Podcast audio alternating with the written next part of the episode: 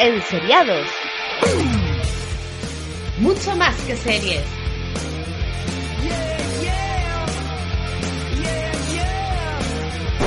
Y no estaba muerto, no, no. Y no estaba muerto, no, no. Y no estaba muerto, no, no. Estaba tomando caña y le, le, y no estaba muerto. Y como decíamos ayer, eh, en Enseriados ha pasado la friolera de siete meses desde que no grabamos. Este que os habla es Javi Pérez. Está acompañado por. Hola, amigazores. Muy buenas. Hola, Alberto Bar. Hola, ¿qué tal? Y ha sido un limbo de, de más de medio año. Y lo que nos queda, ¿no? Bueno, todo se andará. No prometemos nada. Desde luego somos especialistas en no prometemos nada. Sí, sí. Somos como Bale. La regularidad no es nuestra nuestro fuerte. Y media plantilla al Madrid. El, po- el podcast de cristal. A ver, eh, hemos decidido volver, al, aunque sea el momento de periodo estival, para echar un ratito de charla con un pequeño resumen de 2019, que es lo que habéis visto, me lo vais a contar vosotros a mí. Eh, qué es lo que tenemos por delante en verano y, y como no sabemos cuándo volver, pues pues eh, comentaremos pues comentaremos proyectos futuros que yo creo que es la, la parte que, que más nos pone, que es lo que nos viene. Porque hablando en, en micrófono cerrado, como se diga ya, a mí ya se, se me ha ido esto del podcast, eh, Barrios me decía que, que el principio de año ha sido flojito, ¿no, Bar? Hombre, más que flojito, sino que, que había expectativas por dos cosas. Ver cómo terminaba esa fase, bueno, medio terminaba esa fase 4 de Marvel o fase 3, ya no sé cuál es, la fase 3 me parece, con Vengadores en Game y después era Juego de Tronos, que era lo que acaparaba todas la- las miradas, la verdad. Y, y- y elecciones generales también. Sí, bueno, ha habido de todo. Calla, calla. Me tocó estar en la mesa. Todo mal. Eh, Sí, todo, todo por la democracia. eh, vosotros... No, a ver, Sí. eh, vamos a... a ver, tampoco es que estemos un enero, un principio de año flojito. Mm, yo creo que algo había, había un Star Trek Discovery, un tal True Detective, un de Romanoff, que es la nueva serie del tío de los de, Mad- de- o sea, del tío de los de Mad Men, no, del tío de Mad Men, de Matthew Weiner, que resultó ser un truño apoteósico, pero bueno, eh, que había cosas, no sé, lo que pasa es que parece que, como dice Bar, de repente Vengadores en Game y Juego de Tronos era lo único que había, o lo único que recordamos a día de hoy de todo este año. Pero hubo una- Pero ha habido cosas Hubo una sorpresa bastante, bastante, bien. curiosa, como fue la, esa serie Kingdom. No sé si la llegaste a ver, de, de zombies en la época medieval coreana. Ujú. No, gracias. Pues no, pues no, sinceramente, es de lo, de lo mejorcito que, que se ha hecho para mí este, este año. Y empezó en enero, la verdad. A ver, en enero, eh, que yo me haya dado tiempo a ver, cuando no he dormido, ha sido que yo estaba, que yo pensaba que no voy a, iba a poder tener tiempo, pero bueno, fijaos, Titanes, esto es Ti- Titans, ¿no? Sí, Titans Titans, sí, de, esa le- me la pude, me la pude ver, me, a mí me gustó, aunque es perfil bajo, ¿no, Barrios? Tú también me imagino que la Yo habrás vi, visto, ¿no? yo vi por la mitad, más o menos, me quedé en la mitad pues, de estas que vas aparcando series, pero es cierto que, que- pero que está bien, para dentro de lo que es eh, las series de superhéroes, comparadas con las últimas temporadas de, de Luke Cage y todas estas, pues la verdad es que es una serie que está bastante bien, porque además era bastante violenta, nos presentaban a un Robin, pues un Robin que Batman lo había echado. O sea, que era la premisa era de Batman me ha echado porque soy demasiado bestia, demasiado violento, ¿no? Entonces, partiendo de esa premisa, la verdad es que la serie estaba bastante bien hecha. De hecho, parece que incluso DC ahora, que, que ha estrenado hace poco realmente Doom Patrol, también habla de que es otra serie que está bastante bien hecha para dentro de lo que son las series de superhéroes. Y Titanes, la verdad, por lo menos, a mí, mira que yo, la verdad es que quitando las de Marvel, Netflix, que tampoco ni las he terminado, es de los poquitos superhéroes que más o menos me por lo menos me ha llamado la atención. Fíjate, en ese mismo mes se estrenó también la segunda temporada de Punisher y creo, creo que toda la parte de, de superheroica de Netflix, eh, de Daredevil, Jessica Jones y todo este tema, la segunda temporada, las siguientes temporadas se han desinflado muchísimo, exceptuando Daredevil, porque Punisher esta segunda temporada, mira que me gustó muchísimo su aparición en la segunda de Daredevil y su primera temporada, pero la segunda ha sido para mí un, un castañazo, pero de, de, decir, mira, lo estoy, lo estoy llegando a ver, pero con, con, con dolor de mi corazón. Yo es que No sé si yo voy por, yo voy por la segunda de Luke Cage que me está costando, pero es que más me costó terminarme la segunda de Jessica Jones porque me costó como un- dos meses viendo de 20 en 20 minutos, Yo- ¿sabes? Yo me las quiero ver todas. Yo no he visto me ninguna, las ¿eh? quiero ver todas. Yo es cierto Ninguna que de me, la segunda me temporada. las quiero ver todas. Por lo visto la tercera Jessica Jones dicen que bastante mejor que la segunda, tampoco era muy complicado. Y, y. Daredevil, yo sé que Dar- eh, Daredevil la tercera está muy bien, lo que pasa es que pues todavía no la he podido ver, la verdad. La tercera de Daredevil para mí es muy, muy, muy buena, pero muy Sí. buena especialmente por Kingpin, o sea, lo, lo- como, como se revela ese villano es una pasada. Y la segunda de Punisher, mm, Castañón. La tercera de Jessica bueno, la de la segunda de Jessica Jones no lo vamos a hablar porque estamos en horario infantil. Pero la, tercera también me han llegado que, es malita tirando para, para atrás y me da pena porque empezó muy bien. La primera Jessica Jones muy buena, la primera de Punisher buena, las de Daredevil muy buenas todas, pero después se ha desinflado mucho la historia. Y también por ahí se estrenaría, bueno, al final dijimos que en principio en enero y principios de año estaba la cosa regulera, pero también estaba Star Trek Discovery, Miguel. Eso, eso, eso. ¿Tú lo has visto? Eh, me faltan los dos últimos capítulos. ¡Oh! ¡Oh! oh. Te has- tienes que traer visto esos Te has últimos. mojado.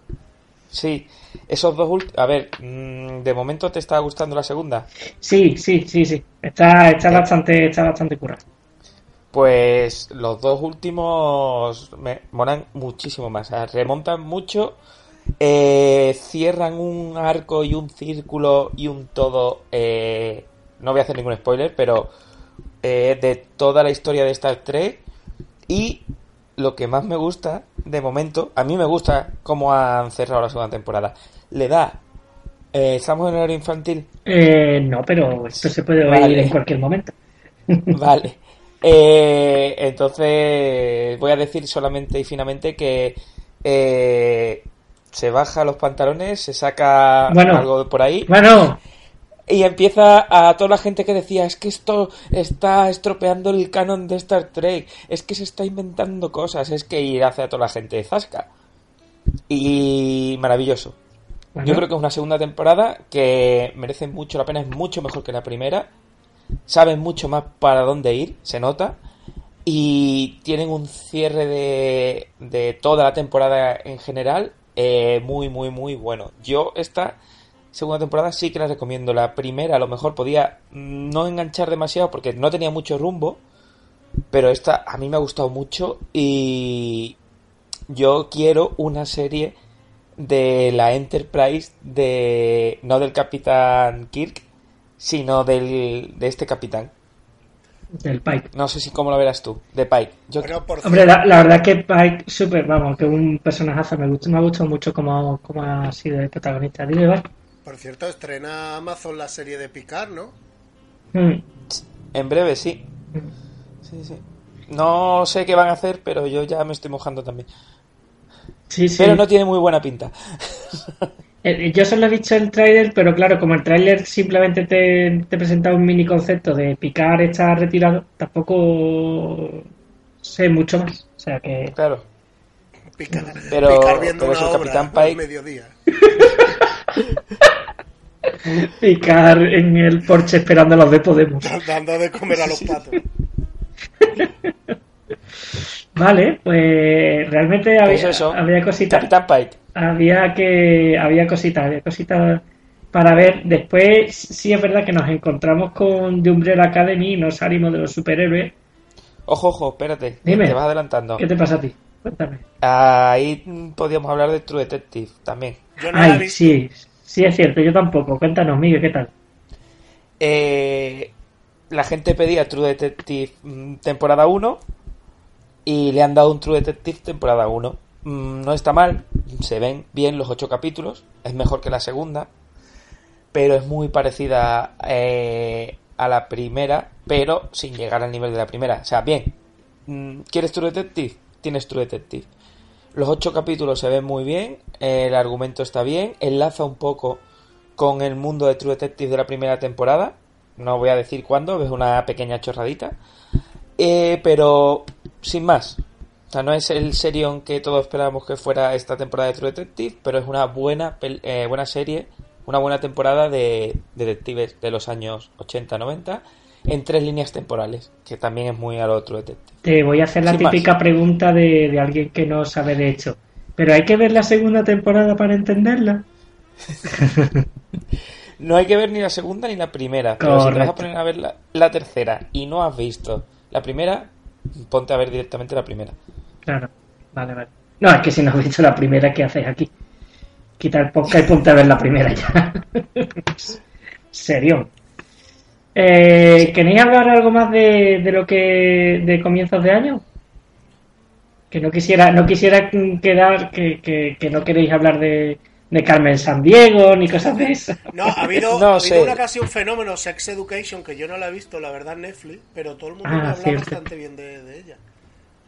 Yo tampoco. Si luego se me olvida alguna, te digo que me despase. El, por ejemplo, hubo, hubo, hubo un chasco, por ejemplo, el embarcadero, que era de los creadores de la casa de Uf. papel, y lo que era una premisa súper buena que dice tú, hostia, aquí tienen fondo para hacer cosas, se quedó en una cosa de amoríos, que al segundo capítulo dije, venga, para afuera, ¿sabes? Mm. Sí, porque es un, es un thriller de sentimientos. Oh, sí. Oh, por favor.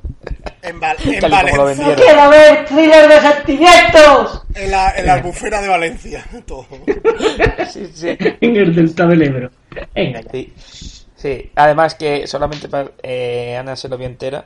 Yo lo dejé en el segundo, no lo terminé el segundo capítulo y le dije al final, ha pasado esto, esto, este se ha liado con este, este ha pasado con esto y esto, esto. Sí, tío, pues ya Pues está. ya está. Se acabó. HBO, llámame, llámame. Pero vamos, muy previsible, muy... Puf. Bueno, está por ahí Matadero, pero es que ni lo voy a comentar, ¿vale? Se va a quedar ahí. Vale. Tampoco hay que, hay que La comentar Fargo- todo. La Fargo española. Y... Sí, sí. Que Billy Bob, Bo- Billy Bob Thornton es Antonio Resine, ¿no? Eh, No, Villuela. Pepe Villuela. Estoy teniendo por detrás el, el, el tráiler de, de La Casa de Papel, la segunda temporada, que no lo he visto, lo estoy viendo ahora mismo. ¿Cuándo se estrena esto? La semana, bueno, eh, la semana que viene, el 19 de julio, pero claro, depende de cuándo escuche. esto. Vale. Vale, maravilloso. Vale, eh, perdóname, pero es que me estoy viendo cosas así de fondo. Febrero, ¿no? De Sí. Umbrella Academy. ¿La habéis visto? Yo no. Eh, por la mitad. A mí me ha gustado mucho. A mí me, me pareció muy, muy original. Yo no me he leído los cómics, que son de Dark Horse, Sí, ¿no? es de Dark Horse, sí. Eh, pero me, me gusta, es una cosa muy así diferente, tiene muchas paridas, a mí me, me gustó y me entretuvo bastante. Y ya se verá la, la segunda temporada. Eh, son conceptos así muy, muy locos que, que te entretienen y los personajes son, son bastante, son bastante chulos. O sea, por mí está, estuvo guay. De la de recomendable, un 6, llamémosle. Eh, hay cosas antes que ver, pero se puede ver. ¿Qué más cositas visteis vosotros? Bueno, Al aquí final está, visto yo cosas. aquí está la de Press, que Miguel sí la ha visto entera, yo no. Sí. Pero es, de, es, es de lo- Sí. es buenecita, la verdad, no es malota. Es una... Para mí es la tapada de este año. Porque, sobre todo porque lo, lo traigo en España filming y no, o sea, nadie tiene filming, a menos que te gusten las películas de, de no sé, mm, noruegas de autor. ¿sabes? nadie, Pues claro. nadie tiene filming. Y es una miniserie británica de solamente cinco, seis capítulos del mundo de la prensa escrita, del periódico, periodismo de papel. Además de papel, se, estamos hablando.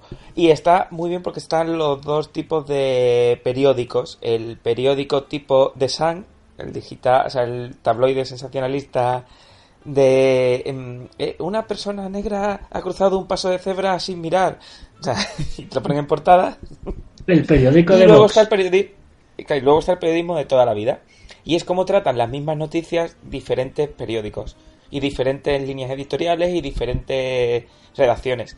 Y la verdad es que si a poco que te guste un poco el periodismo, Press es una pequeña obra de arte en solo seis capítulos. Solo seis capítulos y termina. Y se ha, se ha, dado muy poco bombo. Tú lo viste un poco, ¿no? Sí, yo vi los dos primeros porque no me acuerdo para qué fue. Y me vi los dos primeros, la verdad.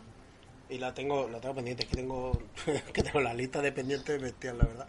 Pero bueno, es que... ¿Pero te gustó? Claro, sí, yo he visto mucho, pero he jugado al Red Dead Redemption que me ha quitado como 50 horas de vida, entonces ahí está todo lo que no he visto, básicamente. Es como, eh, Miguel, la parte de The Wire de, de, la temporada centrada en la prensa. A ver, no llega a ese nivel, pero eh, es una mezcla de eh, más el de Newsroom de cómo tratan las noticias de Sorkin Uh -huh. contra una serie que no existe, como si te trataran eh, mm, eh, eso, como eso lo comparas con The Sun, con el- la redacción de The Sun. O sea, es cómo tratar la misma noticia o cómo sacar un periódico diario con noticias casi muy parecidas, pero dando un enfoque totalmente distinto, tanto eh, en, la, en el periódico como en la redacción, como la gente que está trabajando en ellos, qué, qué tretas o qué cosas utiliza. Mm, no sé, yo la verdad es que eh, a mí me entretuvo mucho, mucho, mucho. Muy bien. ¿Y tú, Bar? Eh, a mí la verdad es que la serie me gustó, bueno, me ha gustado, lo poco que he visto los dos capítulos me ha gustado, sobre todo porque te expone esos mo- ese modelo de ahora del clickbait, ¿no? Que hay ahora en la prensa, de pinchar rápido para conseguir que la gente entre masivamente y así, pues de cara a lo que es eh, la publicidad, pues poder vendérselo a terceros, ¿no? Los espacios publicitarios. Y la verdad es que el juego planteaba, porque además planteaba eso, los, dilemas morales, éticos, ¿no? La deontología profesional dentro del periodismo. Hoy en día, pues la verdad es que no, hay más que darse un paseo por algunos periódicos para, para verlo. Y poco más, de febrero, aquí en la lista está la del submarino, que no la, que no la he podido ver, sé que está en Movistar. Homecoming, que me vi, que es la serie de Julia Roberts que estrenó Amazon, me vi los dos primeros y la premisa no era malota, además eran poquitos capítulos de 20 minutos, 25, pero tampoco ha trascendido mucho y sobre todo la, bueno, la segunda temporada de Mira lo que has hecho con Berto, que, que está así, ¿no? Está, digamos que mantiene el nivel y está al nivel de la primera y la verdad es que es muy un entretenimiento continuo la serie. Sí, esa sí la has visto tú, ¿no, Javi? Mm, ¿No? la, he visto, la he visto en directo. Eh, no, no, no la he podido ver. Es que no me acordaba ni que había segunda temporada de, de Mira la que has hecho. Mira que me divertí mucho con la primera. Pero no, no, no, no la he visto, la tengo que ver. Son seis capítulos también de 20-25 minutos que mantienen Seis- nivel de la primera, seis pero más quizás... seis, más seis, más seis, como- Sí, pero mantiene el, el nivel... Bueno, a mí me gustó un poco menos porque se intenta tomar un poco más en serio. Y tiene más drama que yo creo que no es necesaria en Mira lo que has hecho. Eh, no sé si vosotros lo veis lo mismo, pero para mí eh, la primera temporada de Mira lo que has hecho son dos personas, o sea, una pareja, que van tienen un hijo, Sí. que, que se quieren mogollón, tía, Sí. pero que la situación le desborda. Claro, O sea, claro. de, hostia, hostia, hostia, ¿qué coño está pasando aquí? Lo que es tener un hijo. Eso es. Pues en esta segunda eh, lo convierte más en un drama. Mm, y no le sale del todo bien. Hay cosas que están muy guay, pero esa sensación de la primera, de lo divertida, pero a la vez mm, realista y con drama que tenía, que cogía el punto perfecto, en este se han centrado mucho más en el drama. Aún así, tiene momentos maravillosos. Pero eh, le falta eso. En esta segunda temporada no es eso que he dicho antes, es más un drama familiar. Vale. Qué bajón, ¿no? Sí, sí, sí, sí. ¿Ves? Esos momentos tan divertidos y tan surrealistas los tienes, pero menos. Y eso, no son una pareja que no dan más de sí con su puñetera vida. Mm. A mí me encanta cuando Berto baja por el cigarrito y dice, yo, yo lo que disfruto son estos momentos.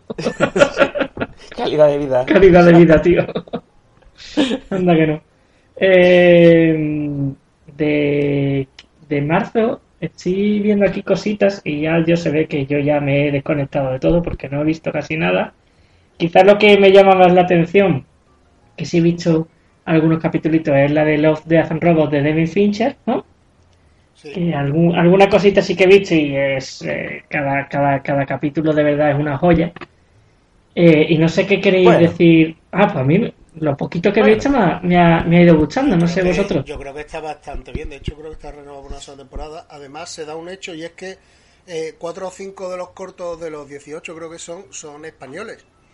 Eh, Sí. cre- Creo que alguno incluso andaluz, me parece.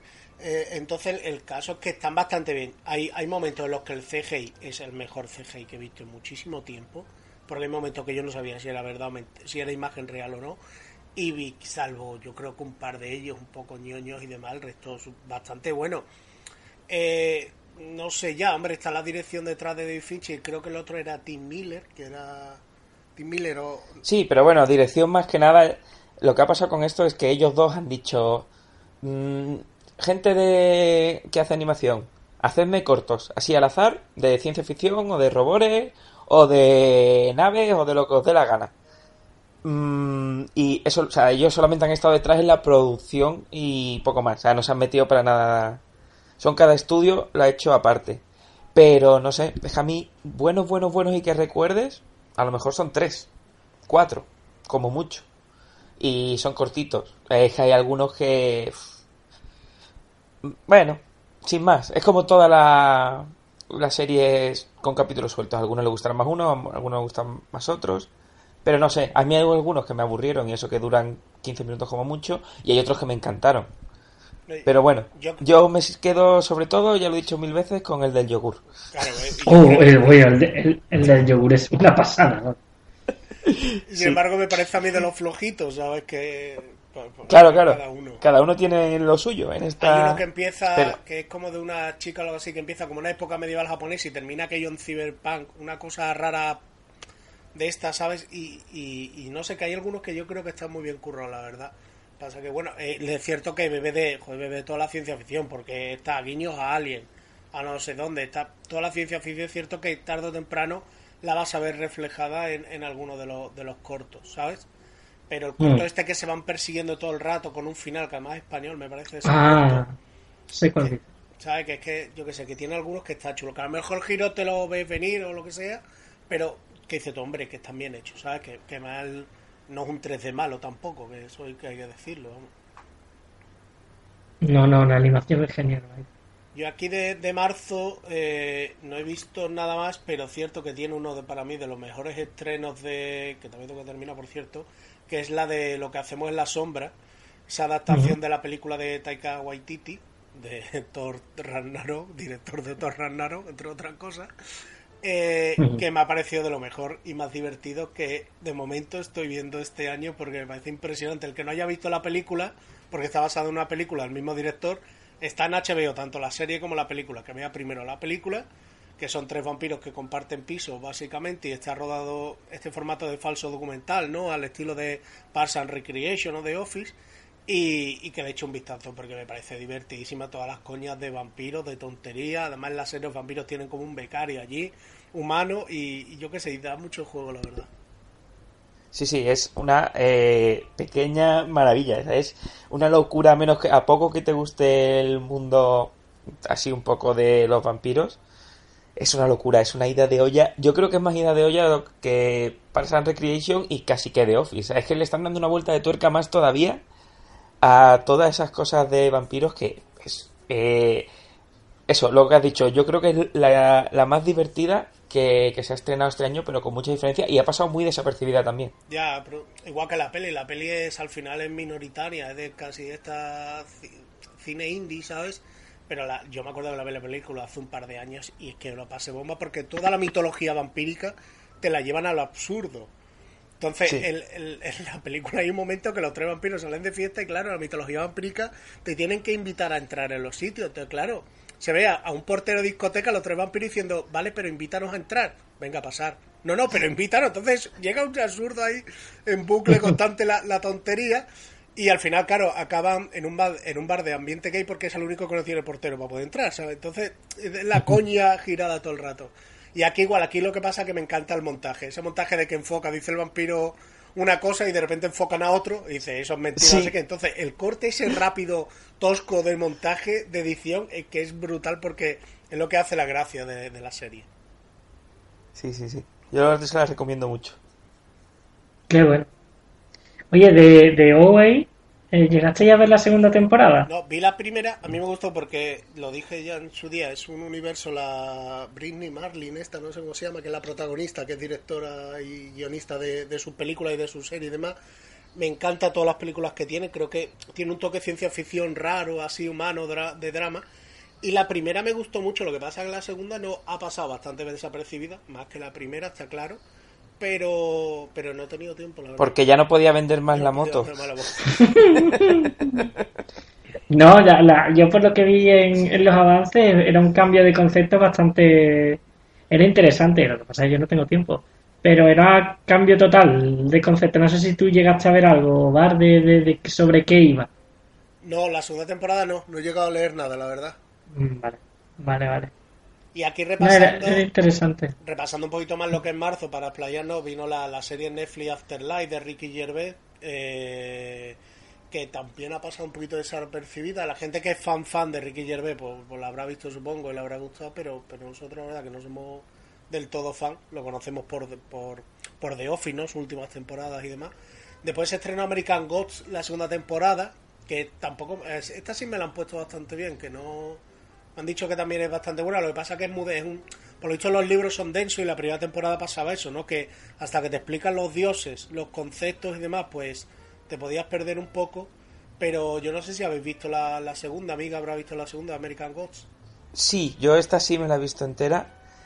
Y empieza bien, empieza muy bien, contándote cosas, cosa que la primera no hacía. O sea, avanza en la trama. Eh, se nota eh, que han cambiado el, showrunner. Se nota que es otro tío más que te cuenta historias. Eh, no está mal, empieza bien, pero va perdiendo fuelle. Pero yo creo que le pasa lo mismo que a la primera. Han intentado meter el libro en tres temporadas, que es lo que va a ser, de unos 8 o 10 capítulos cada temporada, y están metiendo mucho relleno que ya a mí había veces y partes de capítulos que, que me sobraba mucho, eh, no es necesario.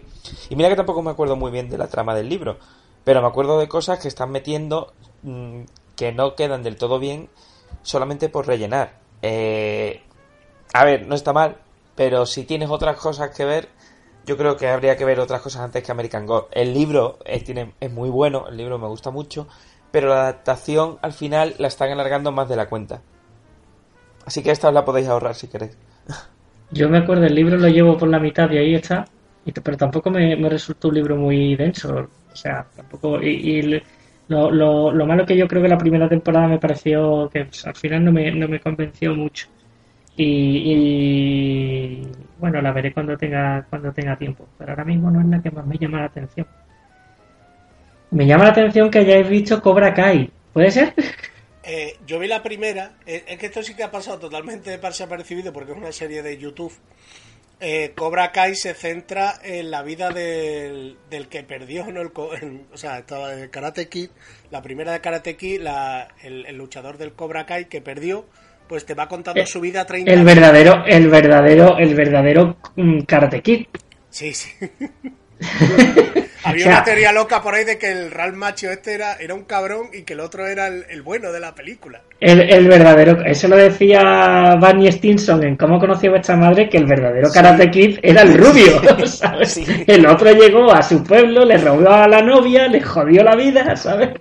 A- es, es que tal cual, vamos. Pues claro, lo que te cuenta en la vida de- del rubio, 30 años después, cómo está hasta los mismísimos de, de ver la cara del otro ganador por todo lado, porque es un héroe local, él es un mierda que además vive de forma, vive como puede, en la, en la mendicidad prácticamente, y entonces juega con toda esa coña como riéndose de sí mismo y demás, y la primera temporada la verdad es que está bastante bien. Lo que pasa es que creo que estaba en YouTube de, de pago, no sé qué historia, y, y yo creo que por eso Sí. no ha trascendido más, la verdad. Pero es una buena serie, lo que pasa es que no ha llegado al, al gran público, obviamente. Miguel, ¿tú quieres destacar algo más? Miguel Ángel.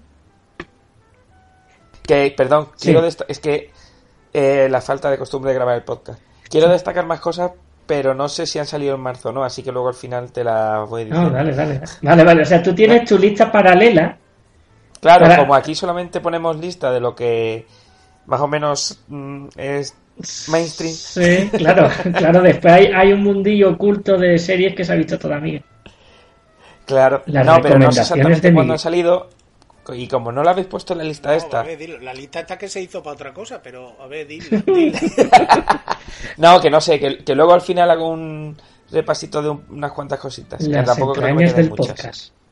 Eh, vale, eh, entonces que sepáis ahora mismo que Miguel está arañando el, el- el cristal de la mesa camilla que tiene delante porque quiere hablar de muchas series y no lo dejamos. Así que vas a tener tu propia sección después para que tú nos Vale. comentes las 80 series que has visto mientras mm, yo cambiaba pañales y Barrio jugaba al Red Dead Redemption, ¿vale? De, de 20 a 25 minutos Vale. que las puede ver para comer. todas, todas son de 25 minutos para comer. Anda, nos vamos a abril. Eh, Big Ferral. Barry Ferral, correcto. Junto a este de Cristo, Sabrina, Warrior, Killing Eve y Juego de Tronos. Vale, yo hasta Juego de Tronos no he visto absolutamente nada. Sabrina, Dios mío. A ver, esto es lo ¿de que qué se que no es porque lo hayamos visto. Vip, seguro, bueno, Vip tú sí la has visto, ¿no, Miguel? Sí, sí, sí. VIP sí. Y- Y además VIP era la última Sorpresa temporada. la- Otra serie de 20-25 minutos para comer. Miguel que picotea mucho. claro. Y... Miguel ahora mismo pesa 20 kilos más. Eso es, gracias a la serie de 20 minutos. Exacto. Que VIP eh, no creo que haga falta presentación, pero por si acaso, eh, VIP es la serie de la HBO eh, protagonizada por Julia Dreyfus Drey, como me gusta ese apellido tan extraño, que eh, terminaba en esta última temporada, la séptima, una comedia en la que ella hace de vicepresidenta de los Estados Unidos. Y eh, a- solamente decir que creo que de las seis, temporadas que llevaba ha ganado seis semis a mejor actriz de comedia, así que ya con eso está todo dicho. Y es una serie muy, muy, muy divertida sobre la, eh, sobre la política, muy ácida, muy, eh, muy rápida, con muchos gags uno detrás de otro, pim, pam, pim, pam. A lo mejor en un solo minuto te pueden meter 6, 7 gags. Y además, no uno detrás de otro, que también, sino que unos hablando de una cosa por, por un lado, otros hablando por otro, casi como dos a la vez. O sea, es todo muy eh, divertido. O sea, a lo mejor, si me apuras, hasta lo tienes que ver dos veces para pillar todos los chistes que tiene.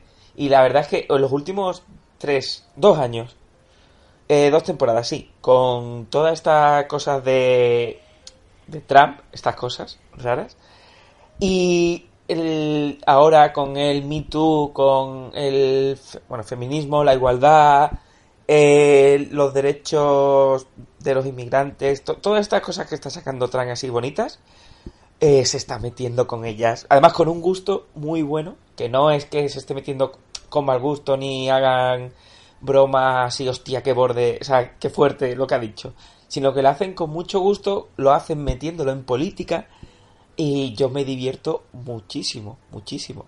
O sea, por ejemplo, eh, está, tiene, tiene la vicepresidenta una candidata que es eh, una mujer y encima negra, y la otra siempre que está hablando dice yo como mujer y negra, yo como mujer y negra, y la otra sube un montón, la vicepresidenta, sube un montón en las encuestas cuando le dice a la tía eh, deja de ser una mujer y sé un hombre. O sea, por ejemplo, o sea, chorradas así, mm, pero una detrás de otra. Y eso, yo creo que es muy divertida y ha tenido un final, aunque ha sido siete temporadas, en el momento justo, porque no se ha hecho larga en ningún momento y no ha ido eh, perdiendo gracia.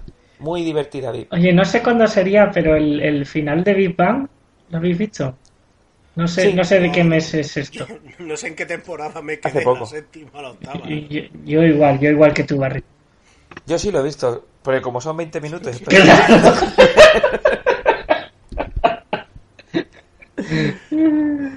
Ruf, Pues yo sí lo he Rufle visto, y subiendo sin en más. bolsa. Eh, si- sin más, es un final bien, divertido, mm, el típico final perfecto, donde todo sale bien, sin más. O sea, no vamos a hacer un juego de tronos, o sea, no vamos a dar una vuelta de tuerca, no, no. Es Big Bang, se termina y ya está. ¿Se tendría que haber terminado hace años? Sí, pero bueno, mm, yo me lo pasé bien viendo el final. O sea, no es ninguna maravilla, pero eh, te doy un 7, ¿sabes? Vale. em, Yo aquí de, Bar, de- antes, de, antes de hablar un poquito de Juego de Tronos, yo destacaría las Destacaría Warrior, que la estrenó HBO, ha pasado sin pena ni gloria, pero es una serie que es una idea original de Bruce Lee. De hecho, en los 70 Bruce Lee contó la idea que quería hacer una serie, una película de un inmigrante chino que llegaba a Estados Unidos, nada. Le robaron la idea, hicieron Kung Fu, ¿vale? A, Vale. a Bruce Lee. Entonces, digamos que de años 30, 40 años después han rescatado esta idea más o menos original de Bruce Lee y la han hecho serie, que es Warrior. Eh, es de los creadores de. Si habéis visto Banshee o habéis visto Spartacus, que os sonará un poquito más, pues la temática es igual.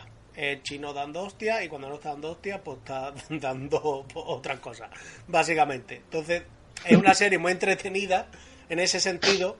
Y. No, pero que. El chino, el chino, el chino dando otras cosas, se me ha ocurrido tantas cosas por las que me podían denunciar. Claro, Pero vamos, sí. sigue, sigue. ¿Habéis visto Spartacus? No, pues ya sabéis lo que me refiero, básicamente. Vale. Entonces, pero, pero una serie que está bastante bien hecha, que no es, que no es una tontería, sino que las coreografías son bestiales. Pero porque que además los creadores son los que hacen las coreografías de otra serie de esta que se llama Into the Balance, me parece, Into the Balance o algo así se llama. Sí.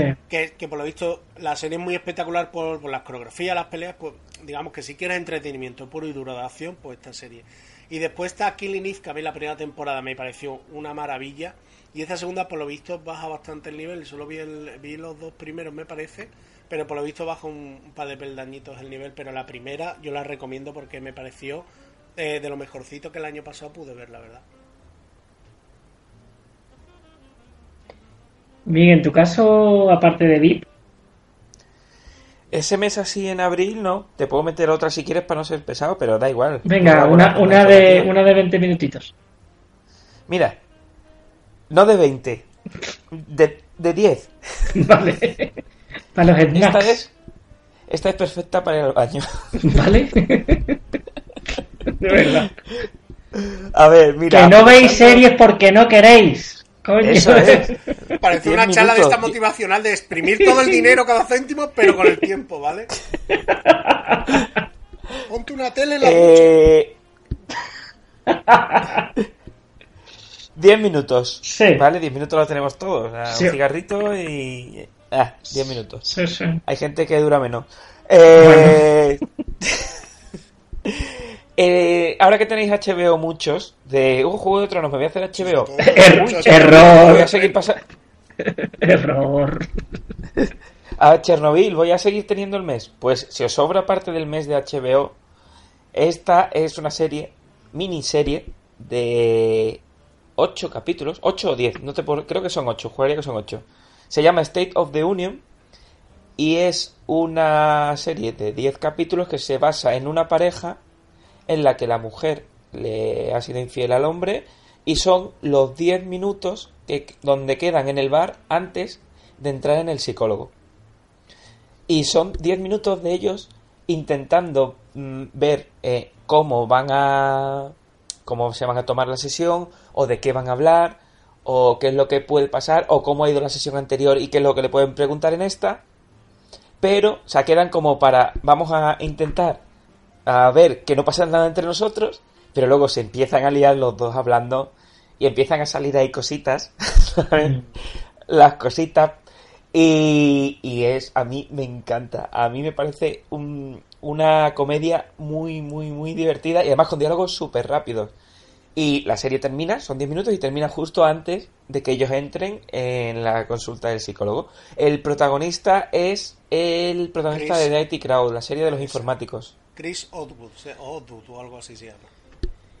Eso es. Y esta es que a mí me parece, eh, aparte divertida, son diálogos que están muy bien hechos porque empiezan eso de, empiezan de, bueno, vamos a ir, sí, venga, vamos a ir, pero la verdad es que no deberíamos de ir porque tampoco nos llevamos tan mal o no sé qué, nos empieza pa, pa, pa, pa, pa, y empiezan en 10 minutos a cambiar de tema. La conversación eh, va por otros derroteros y la verdad es que eh, en partes es divertida y en parte un momento de, hostia, ¿cómo están estos? ¿Esa que me has dicho de HBO has dicho? HBO, En- State of the Union. En HBO hay una serie que ya lleva, ya lleva muchísimos años, que es ya acabó y todo eso, que se llama Infelapi, que es más Sí. dramática.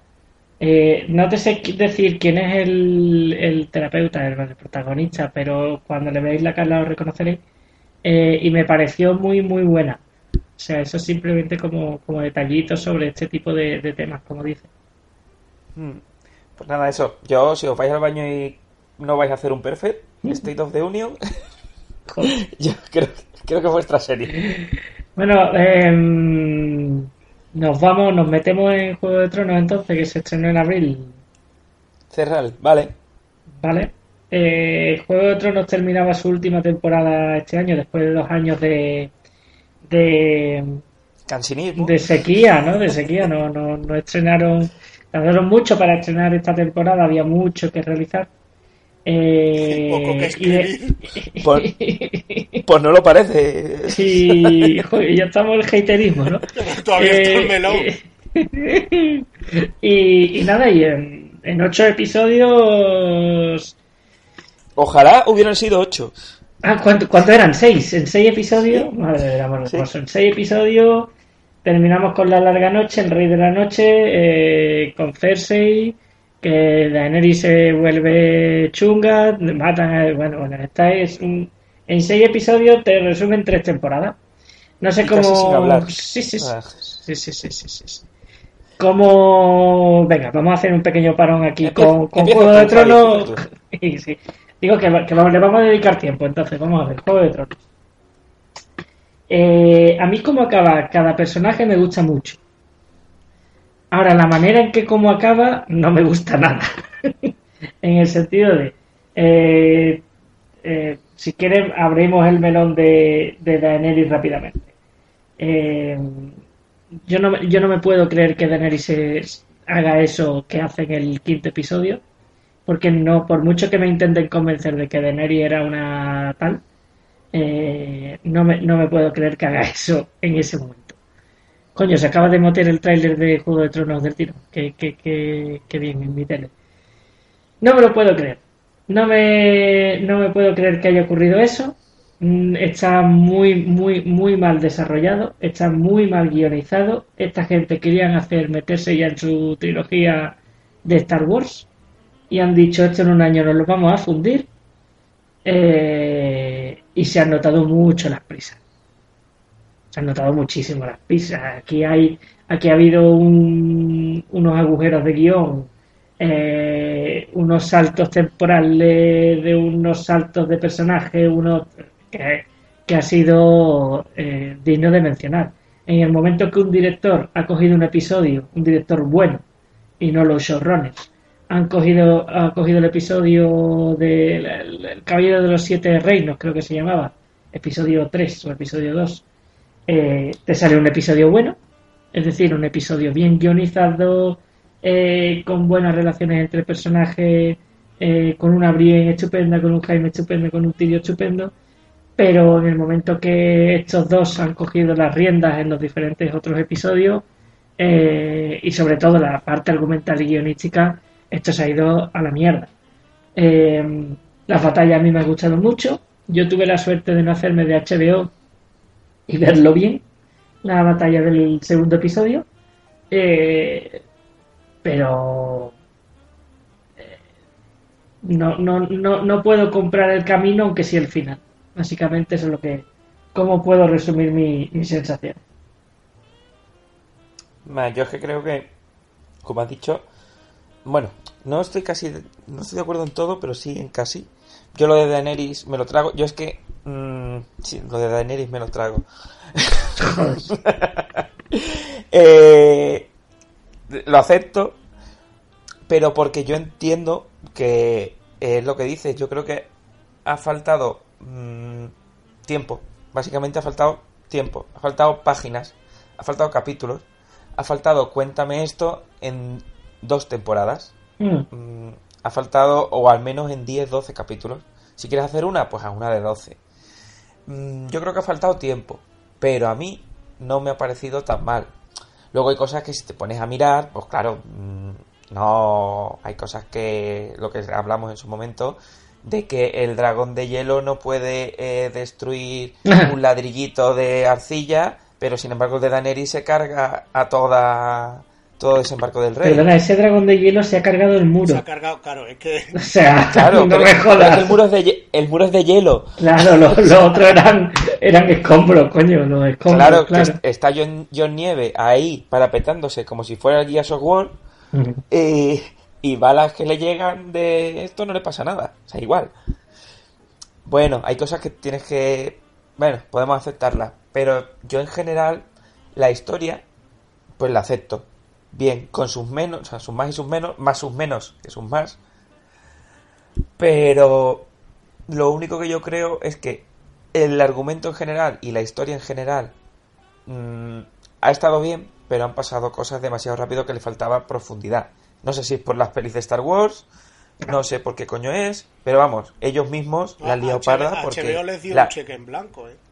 O sea, que no- HBO les Sí, dio sí. las temporadas que querían, o sea, que quisieran. Claro, claro, y de hecho les dio, que es lo que iba a comentar, le dio una nueva serie que tenía buena pinta sobre eh, la guerra de secesión americana que iban a hacer que ganaran los confederados y cómo habría cambiado eh, América.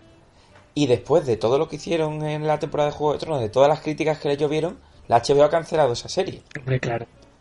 Mm, es que ellos mismos, a lo mejor, por intentar eh, hacer las cosas rápido para tirar a salir del paso, les ha perjudicado. Porque para mí ahora mismo, a menos que me demuestren otra cosa, son muy buenos eh, adaptadores.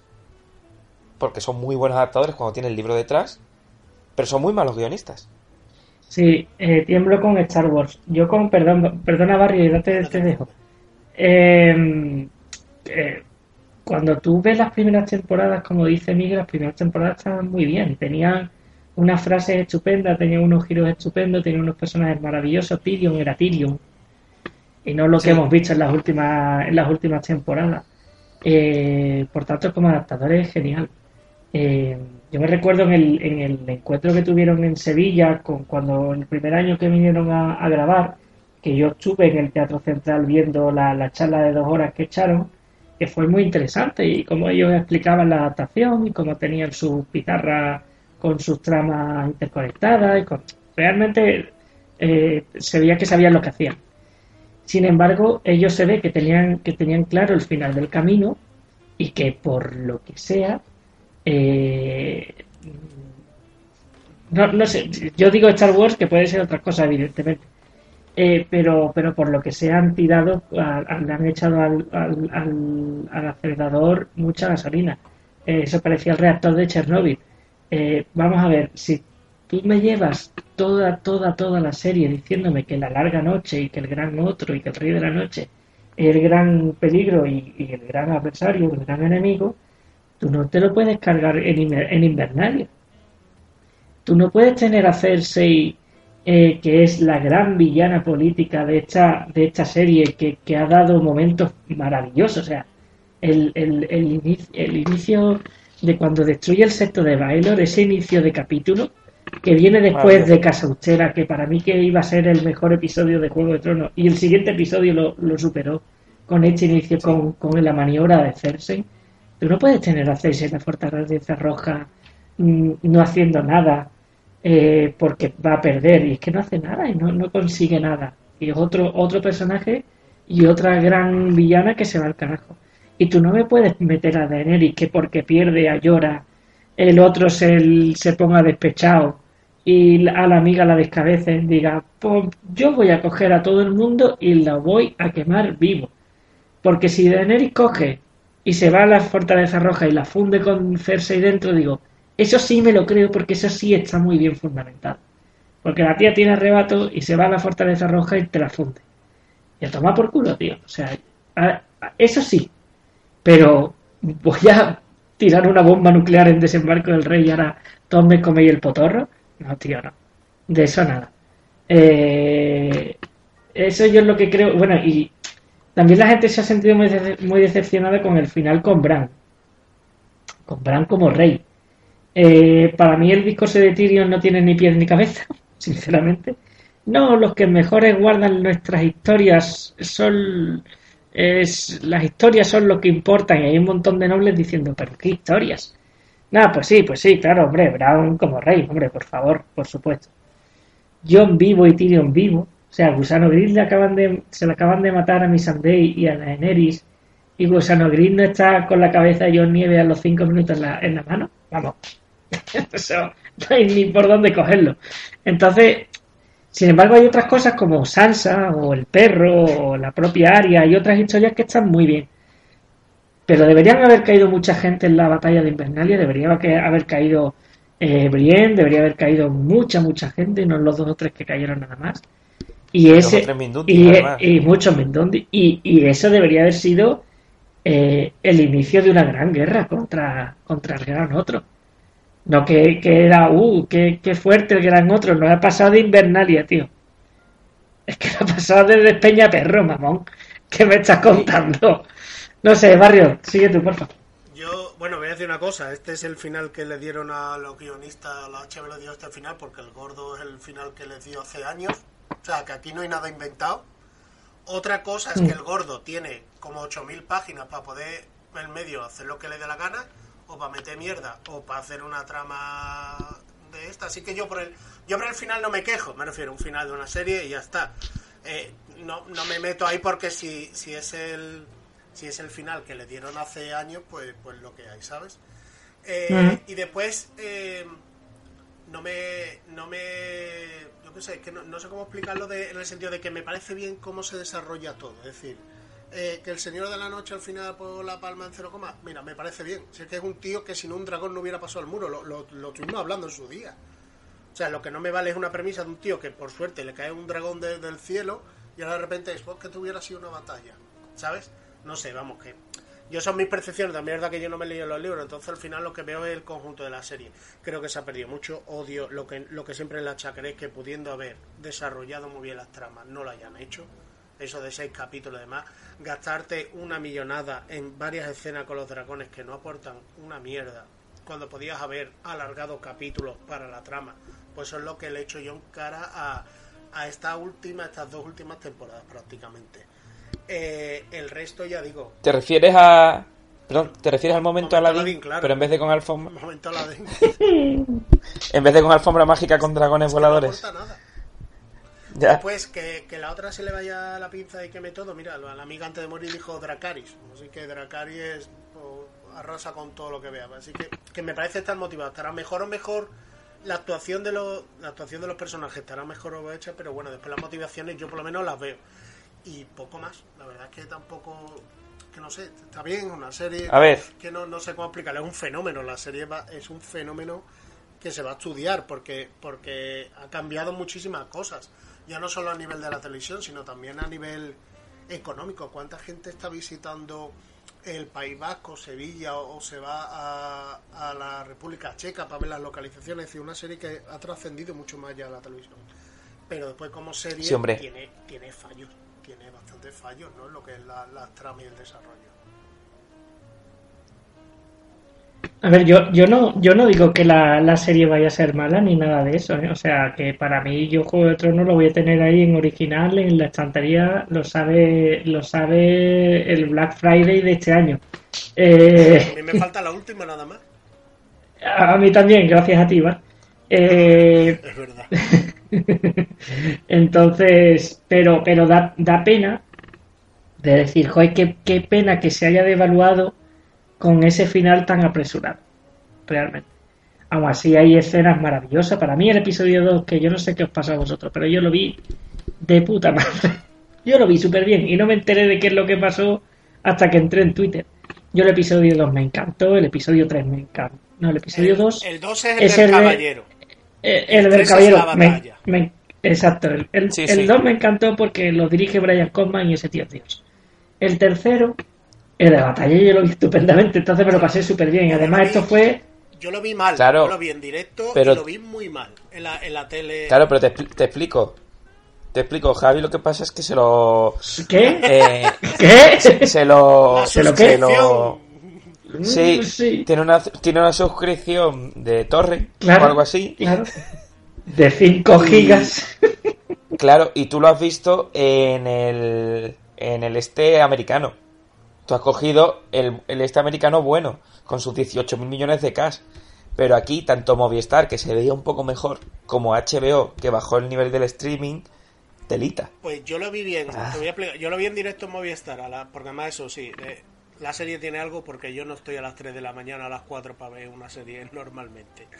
¿Vale? Sí, lo que tiene son spoilers. Claro, lo que tienes es trabajar con redes sociales y por eso el comerte spoilers, básicamente. El caso, el caso es que yo lo vi en directo y dije, es que en la batalla no sé con quién se está Es que no sé si es el perro o es Aria. ¿Vale? Es que no lo distinguía, te lo juro. Porque Ese pixel es yo. Estaba, claro, así. El caso es que al día siguiente me, me lo volví a ver el capítulo, pero por HBO, por, eh, por, por la- el canal de, de HBO, obviamente por el ordenador. Y como lo vi en una pantalla más pequeña, la del portátil, y que es Full HD la, la pantalla, pues lo vi de putísima madre. Además le subí otra vez, eh, es cierto que le subí ya el brillo y demás. Pero, pero eso fue la diferencia. Sin embargo, el de, de Movistar es que daba pena. ¿no? Da igual que fuera el de catálogo, que el grabado, que el que tú quieras, se veía fatal. Sí. Yo, yo- yo ya te digo, lo, tuve la, la suerte de que no me enteré de nada, eh, lo vi de puta madre en una pantalla estupenda. Yo suelo para ver Juego de Tronos o, o series así muy top, ponerlo así todo oscurillo en plan. Además, lo vi con, con mi primo, con mi mujer, que esto fue, esto parecía la final de la Champions, te lo juro, o sea, gritando los 40 minutos. O sea que yo me da pena que la gente no lo haya vivido así, precisamente por estar suscrito. O sea, es que, me- es que es tristísimo. Ya, pero bueno, a ver. Eh, al fin y al cabo, mm, no sé qué coño hicieron, pero yo creo que fue por cosas de ancho de banda. Mm, pero bueno, que lo que estábamos hablando y todo esto se habló y se montó porque es una serie mm, que todo el mundo ve. Es lo que dice Barrio, yo creo que ha cambiado, igual que Perdidos, va a ser un antes y un después, un referente, te guste o no te guste Perdidos, te guste o no te guste su final, creas como la tipa esta de cuatro que estaban todos muertos. No, es que, es que fuerte, no, Eh, es otro cambio. Yo creo que Perdido eh, metió a las series, a la gente joven, las series inglesas, o sea, inglesas, inglesas, inglesas, americanas, lo que sea, eh, con los subtítulos, metió a la gente en el... eh, ahí más allá de lo que te da la primera Telecinco y 4, eh, y la sexta y lo que sea, y esta ha metido ya a la gente al 100% en el mundo streaming. Mm. La gente ya sabe que tiene HBO, ya sabe que tiene Netflix, ya, ya lo ve como algo lo más normal del mundo. La gente, menos, menos alguien, eh, pagaba los 10 euros por ver HBO. Dice, no me, lo, no me lo voy a descargar. Porque prefiero, es fácil, cómodo y demás tenerlo en streaming. Además tengo muchas más series. Yo creo que, a- por ser tan conocida, va a cambiar que la gente ya tiene el chip de, de eso. O sea, son dos series totalmente distintas con 10 años de diferencia y entre ellas dos, también te digo, no hay ninguna que se haya parecido. Después de Perdidos, que ahora hablaremos, después de Perdidos se intentaron hacer los 18 clones de la nueva Perdidos Mm. y ahora con Juego de Tronos ya se están intentando hacer los 18 clones de la nueva Juego de Tronos, incluidos spin-off. Y no va a pasar con ninguno lo que ha pasado con Juego de Tronos y está clarísimo. Y nos guste más, nos guste menos, es una serie que ha cambiado mm, el- la forma que la gente ve las series y que va a marcar un antes y un después. ¿Que no está en mi top 5? No lo está. Ya En mi top 10. En mi top 10. Pues, tam- pues tampoco. Pero, pero es una serie que ha cambiado, ha marcado un antes y un después y está clarísimo. Pues sí, pues sí, que cuando las cosas estaban bien hechas, pues la gente. Yo creo que también ah, hubo dos tipos de público en Juego de Tronos. El público que empezó con las primeras temporadas, cuando Juego de Tronos realmente no era un espectáculo visual de batallas. Y después la gente que le gustaba mucho más el politiqueo. Y la gente que decía, guau, esto es una mierda, cuando por ejemplo se le pone por delante el Caballero de los Siete Reyes, ¿sabes? Y, y al final tienen que convivir un montón de público y también contentar a todo el mundo era bastante imposible, ¿eh? También, también lo digo. Yo siempre he dicho, Ya lo yo siempre he dicho una cosa. eh, Juego de Tronos sin dragones la vemos nosotros y poca gente más. Así de claro. Sí, sí, sí. Y, y sin, bueno, y sin matar a todo el mundo, que eso también enganchaba mucho a la gente. Y eso lo ha perdido con el tiempo también, Juego de Tronos. El Sí. matar a, los a los gordos, eso lo perdió, Sí. eso lo perdió. Coño, yo creía en la batalla del tercero, en la larga noche. Claro, Yo, yo, yo había visto en mi cabeza morir siete veces o diez cada una, o a Brienne o a Jaime. Porque estaban rodeados de 47 tíos y digo, hostia, este es el momento en el que uno va a ayudar al otro, va a morir el uno por el otro. No. Diez minutos después lo volvían a sacar peleando a los dos y los dos estaban otra vez con otros 47. Digo, Exacto, exacto. Que el que, que el que haya jugado un poquito a rol o a estos videojuegos sabe lo que es estar contra 44, ¿sabes? Que, que eso es imposible. Bueno, Claro. pues Juego de Tronos, los guste, nos guste, se terminó. Eh, como dice Miguel, ahora va a venir mucho o los otros Juegos de Tronos. Lo comentaremos cuando nos quedemos sin serie y le echemos un vistazo a qué es lo que viene, que lo que viene es fuerte. Pero nos habíamos quedado en mayo. Y en mayo viene una de las series que a todo el mundo más le ha encantado. Eh, ha sido una serie boom de, de que sea, nada más que se ha escuchado sobre esta serie eh, hablar a lo largo de tres semanas y después ha desaparecido. Years ¿Qué and- pasa? years- Altamar. years and years. Sí. Yo creía que era Altamar. No, hombre, de, de-. No, hombre, pues fíjate, hablábamos de, de qué hablabais de vosotros. ¿De qué queréis hablar vosotros? Yo voy a decir una cosa. Yo, a Chernobyl. de la dimensión desconocida. Yo voy a decir Chernobyl, pero es porque no han visto todavía Years and Years. Si hubieran visto Years and Years, diría que Chernobyl al lado de Years and Years no es nada, básicamente. Hablamos de Chernobyl. Venga. Eh, yo la acabo de terminar de ver. Eh, o sea, eh, tampoco, o sea, yo si lo hubiese visto sin, hubiese, sin que yo hubiese escuchado nada en Twitter ni por vosotros, en plan, Dios mío, es la mejor serie de la historia, yo lo hubiese visto y hubiese dicho, ostras, vaya pedazo de miniserie, otra más, que se ha marcado HBO y a otra cosa. tampoco. Sí. Tampoco, ¿no? Me da esa sensación, Sí, sí. igual que te diría de Band of Brothers. Band of Brothers es gloria bendita, pero a otra cosa, ¿no? Y sí, y por ejemplo, The Night Of, O The Night Of, exacto. ot- otra cacho de miniserie que ahí está, y ahí se acabó. Que es de HBO también, exacto, y, y otra cosa. Pero no hay que negar que Chernobyl es una gran miniserie, ¿no? Sí, y yo creo que lo que tiene esto es una producción de la hostia. Sí, O sea, Una producción de la puñetera hostia. Es que estás viendo luego lo que pasó realmente. Y, y es que eso está clavado, pero clavado, igual. Y que también te tiene mucha. O sea, es, yo creo que es, salvo The Haunting of Hill House, la serie del año pasado de terror de Netflix, sí. yo no he visto otra serie que me haya puesto peor. Bueno, Handmaid's Tale, pero. eh, otro, otro peor cuerpo distinto, sino una tensión. O sea, la tensión de Chernobyl, de Chernobyl no la he visto yo en ningún otro lado. Yo, yo creo que en los tres primeros capítulos, mm, no sé cuántas veces dije, oh, fuck". ¿sabes? Y otra vez, oh, Dios mío. Es, es una, es una serie que está planteada como si fuera de terror, básicamente. O sea, Sí. Porque tú no, la, la, la- la veis de verdad y es, y es esa especie de, de, de bicho que no ves, básicamente, que el rollo It Follows, ¿vale? Es como... No, Oh, bueno. Hay algo que me va a matar, pero que no lo puedo ver, ni, ni lo puedo valorar, ni nada, ¿no? Ni materializar. Y eso es lo que ocurre. De hecho, el otro día estuvimos hablando, eh, Javi, el final ese del capítulo 2. Ese ruido Oh, oh, ese ruido del, del este de para medir la radiación que dije, me tuve que quitar los cascos porque es que me estaba Sí, poniendo mal la cabeza ya con un bombo, vamos. Básicamente. Sí, sí, sí.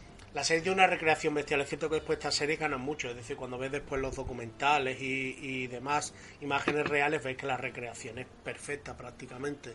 No hay ningún fallo. De hecho, incluso hasta había leído en su día que el último capítulo era muy, malo, tal, tal. Y a mí el, el último capítulo me pareció una maravilla. La explicación, Mm. eso del juicio de con las plaquitas de es que esto, esto, esto, esto, esto era el freno que frenaba esto, esto, lo otro, tal, tal. Es que me parece maravillosa. Porque es Y la explicación es brutal. es ciencia muy compleja eh, que, que no que la mayoría de los mortales por la verdad que no casi no entendemos y te la explican perfectamente Sí, sí. Es muy buena serie, pero tampoco es, como se ha visto ahora, que no sé por qué le ha dado la gente, a ser la serie mejor valorada en IMDB. Nos estamos colando un poquito millennials. Se.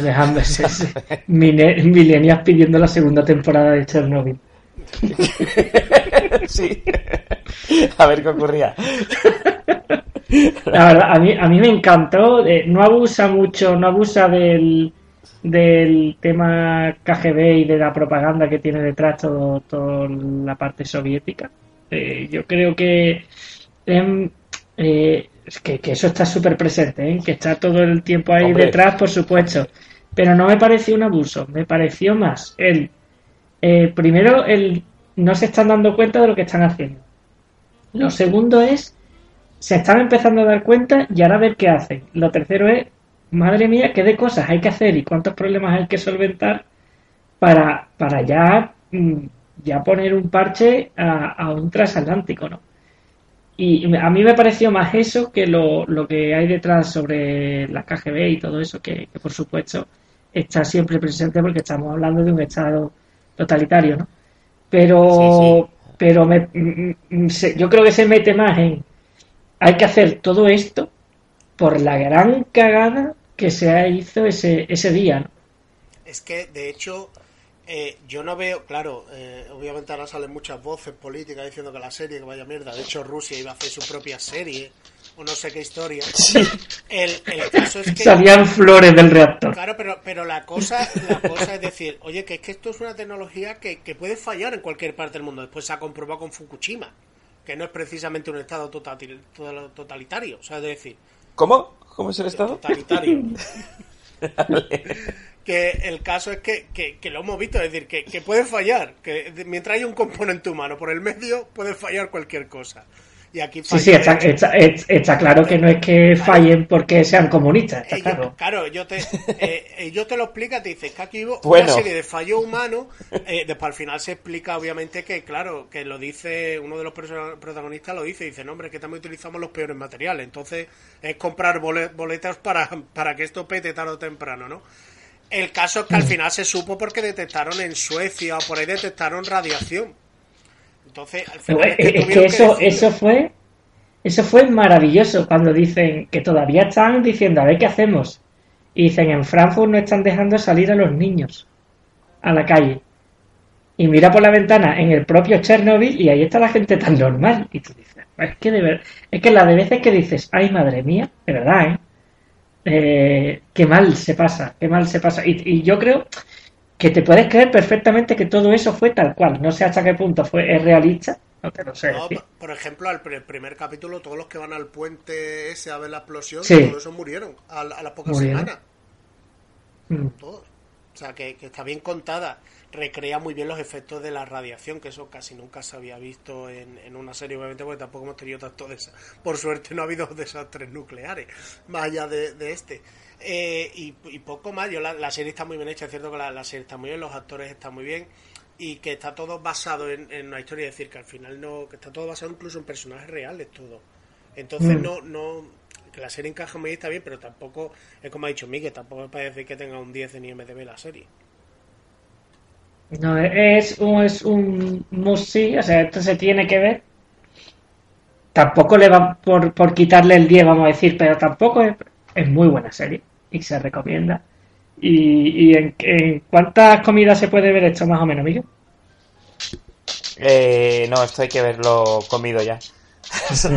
Hay que verlo ya Se ver. pone mal cuerpo. Y... Después vosotros queréis... comido, pero además son 50, 50 minutos, una hora, una hora, y el último capítulo creo que es hora y cuarto. Hora y cuarto, sí, creo que sí, sí, sí, sí. Eh, Aquí te tienes que sentar ya con un cafetito y ponerte a verlo. Y me estáis hablando también de mucho Yes and Years. Eh, Vale, empieza tú. Exacto, que os veo hiper, hiper pesados con esta serie y eso quiere decir que es muy buena. ¿Qué pasa, Nina, hija? Tengo al perro al lado. Ya la ha visto y le gusta. Hablad vosotros y yo le doy cariño mientras aquí a la perra. Miguel, empieza. Ah, yo, vale, vale, como te dije que empezaras tú. Ah, no, vale. es que no te he escuchado. He oído aquí un fallo de... Vale.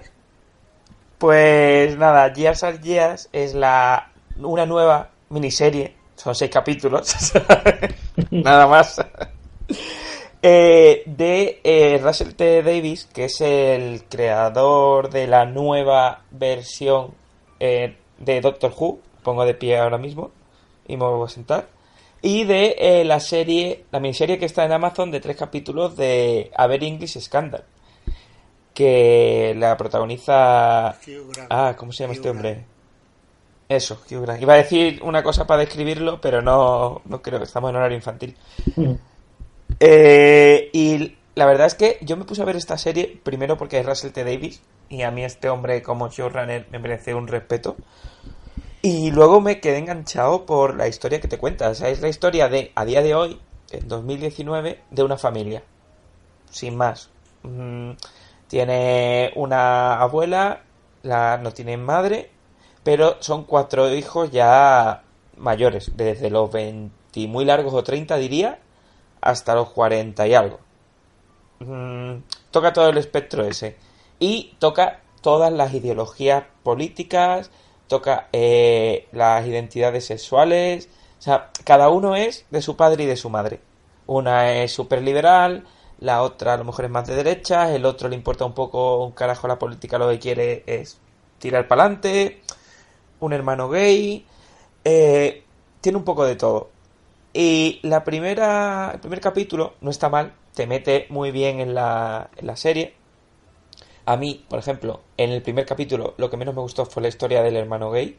Luego la, la endereza mucho, pero el primer capítulo me resultó un poco artificial. Ya luego estás enganchadísimo.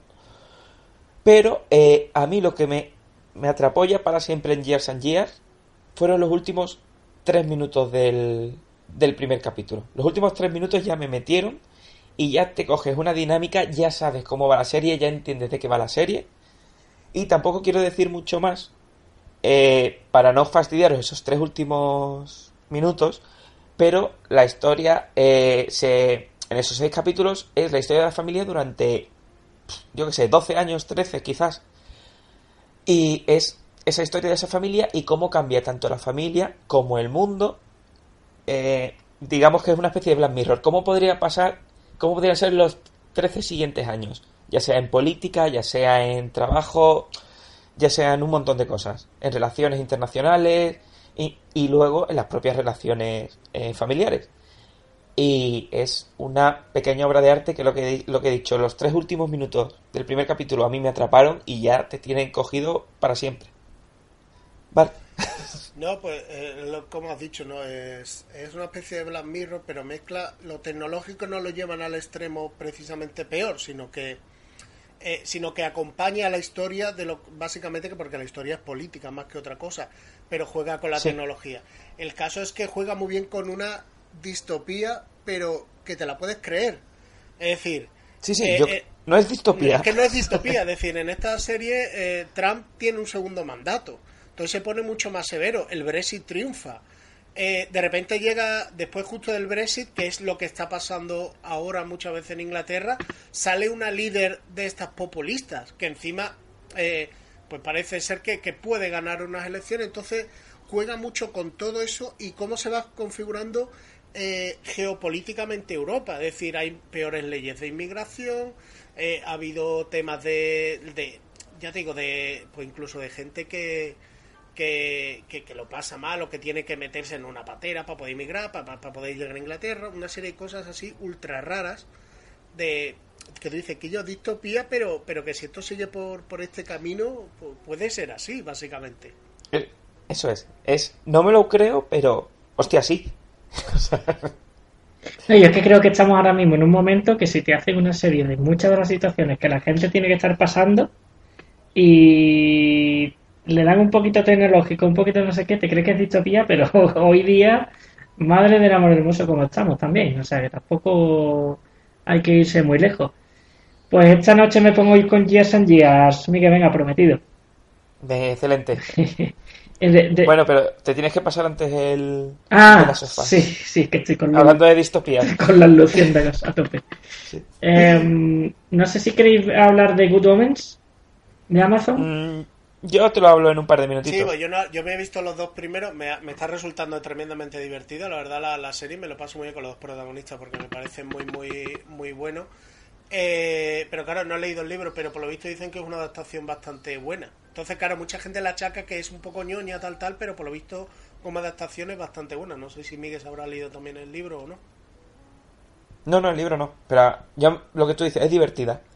Y además, los dos personajes, eh, que do- los dos me, me encantan, la química que tienen entre ellos me parece muy buena. No sé si a ti te parece Eh, Lo mismo. Yo, yo he visto, creo que también, si no son los dos, a lo mejor son los tres, verás. Creo que también muy. No sé cuántos capítulos tiene, eh, pero sí he visto el, Ocho. el inicio. Sí, a lo mejor llevo. Eh, cuando ya sale la bruja y eso. Yo no, no te sé Sí. decir por dónde, qué capítulo es. Y me pareció, me parece como una especie de fabulita mm, así inocentona, gracioso, cómica, con buena química entre protagonistas, como decís. Y. Pero pa- para. muy british. Sí, muy, muy, humor británico. Sí, bueno, ya vamos, que tienen los acentazos, vamos. Eh, y y el de- es que David Tennant es muy bueno, tío. A mí David Tennant me gusta mucho. Y el, desde Doctor Who, que lo descubrí, no, fue un Doctor Who, ¿no? Vaya a ser que yo lo esté liando. No, no, sí, si no ya habría saltado. no te. Eh, en Broadchurch también me encantó. Lo poquito que sale de Harry Potter en el Cáliz de Fuego, genial. Y, Y el mejor malo, mm, Y casi el- más que Kingpin. eh, y el mejor malo de, de todo, de todo Marvel es la primera de Jessica Jones. Y aquí, pues, yo creo que repite, lo hace muy bien. Eh, eh, yo creo que está más. Joder, como más explosivo, me da la sensación, Sí. ¿verdad? Más Doctor Who, más... más sobreactuado, ¿no? Llamémosle, pero es. sin, sin rayar, aunque a veces, bueno, no sé. Eh, pero que está, que es una fabulita muy... eh, mira, sin haberla visto, que me vas a matar, Miguel. Pero es en plan como las cositas que hace Brian Fuller. Te iba a decir a dos metros bajo tierra, pero es que no la he visto, entonces no te la puedo... no. Eh, pero rollo Brian Fuller, ¿no? No- Muchos temas Sí. visuales, ¿no? Mucho... Sí, podemos decir que sí. Sí, es una fábula lo que dices. Te, vamos, bueno, vamos a resumir para la gente que no lo ha visto. Es eh, el ángel y el demonio que está- han sido enviados a la Tierra. Están aquí, pero le gusta mucho vivir en la Tierra. O sea, no están Tienen puteándonos. un chiringuito No. montado de la hostia, claro. Claro, o sea, no nos están puteando como tal ni el otro haciendo el bien, sino están ellos viviendo a su bola.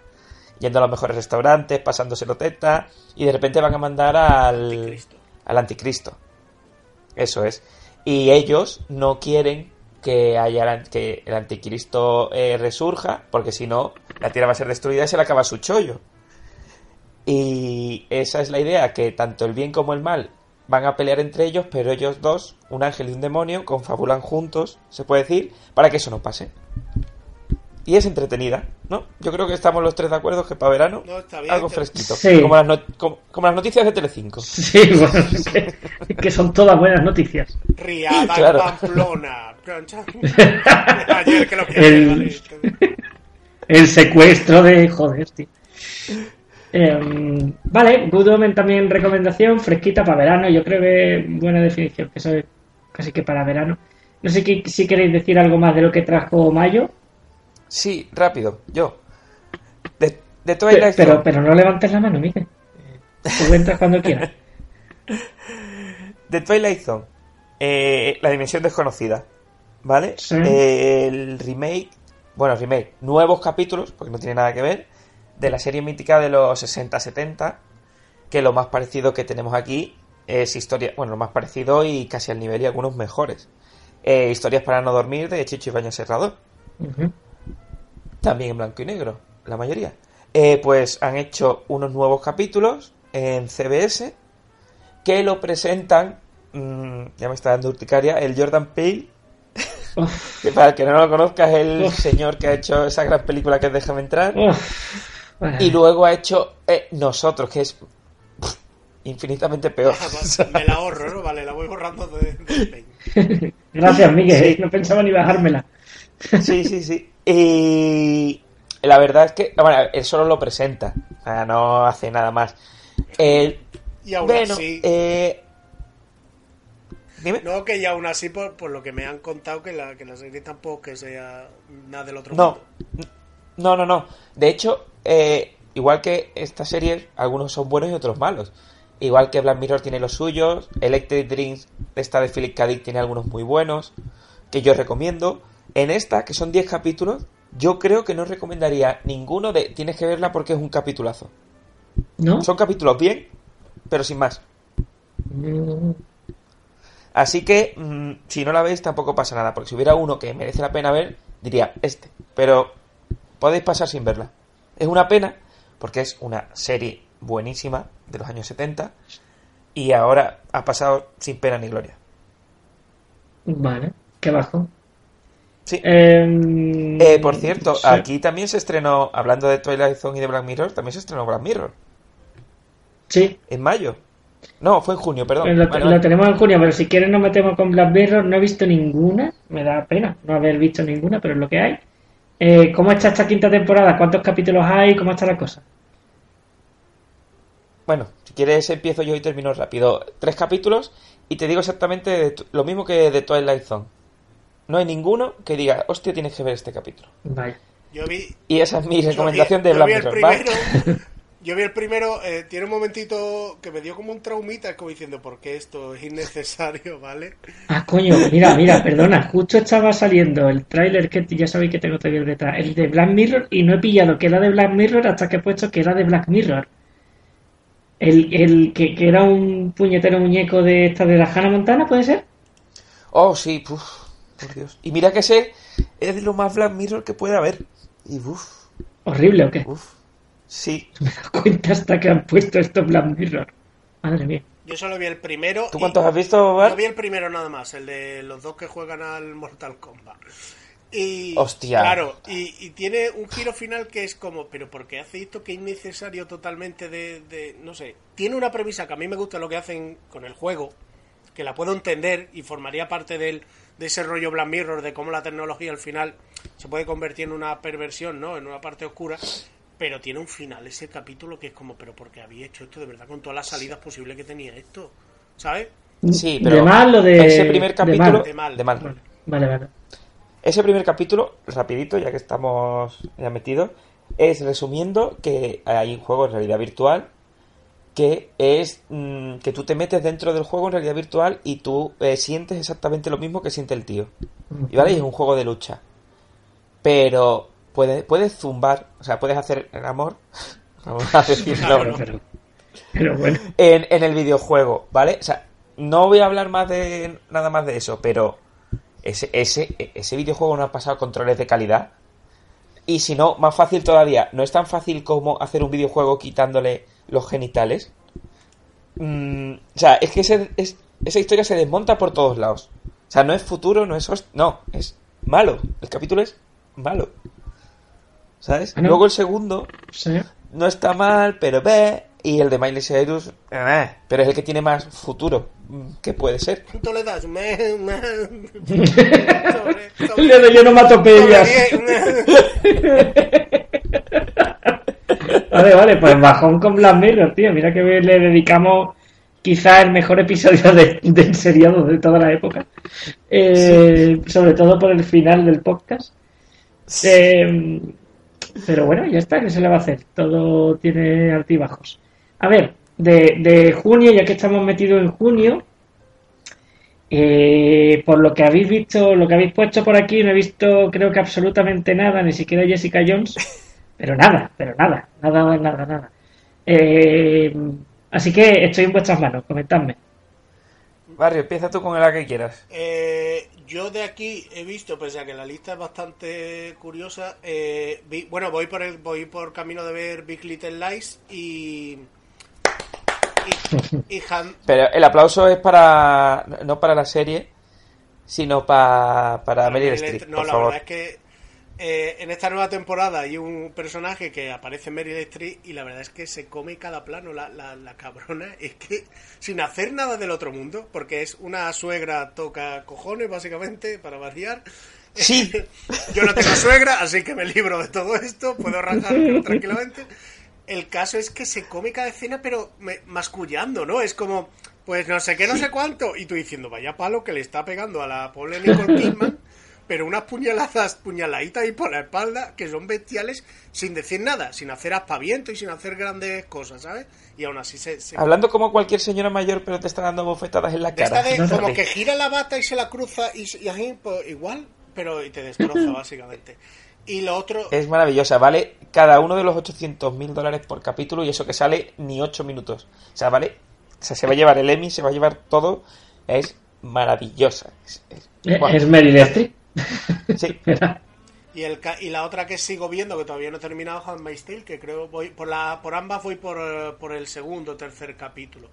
Y ya no hay nada más de este mes. Hay aquí apuntadas mil millones de historias, pero no, tengo, no he visto ninguna, la verdad. No, yo eso, he visto Big Little Lies, que yo creo Pero ya, ya ha que acabado. si no llega a ser acabado. por... No, no, no. Eh, va por el 6, creo que es. Si no llega a ser por Meryl Streep... eh, es que yo creo que a las dos que has visto, que yo también las estoy viendo, Handmaid's Tale y a esta, le pasa lo mismo. O sea, beben de que la primera temporada fue buenísima, porque tenían un libro, y Big Little Lies, la segunda temporada no tiene un libro, pero tiene Meryl Streep, ¿vale? Mm. Pero aún así eh, empieza... a- No es, no es tan buena como la primera. Es buena, pero no es tan buena. Y Handmaid's Tale, esta tercera, si ya la segunda mm, cojeaba, esta tercera para mí está cojeando mal. Lo sigo pasando mal. Van mostrando más cosas del universo, eh, bueno, de Gilgead, de la ciudad, bueno, de la ciudad, de la media América que se han montado. Que eso está bien, pero la historia de Handmaid's Tale, yo quiero ya que termine. No por el mal cuerpo que se me queda, sino porque veo que no avanza, que se están metiendo en bucles que no están avanzando. Y yo creo que es por eso, porque ya no tiene el libro donde meterse y no es tan bueno como el libro, que era un- una burrada. Y yo Big Little Lies te aguanto a lo mejor una temporada más, pero Handmaid's Tale no va a terminar en esta, pero no más de una cuarta, a menos que mejore mucho. Aún así, son muy buenos capítulos.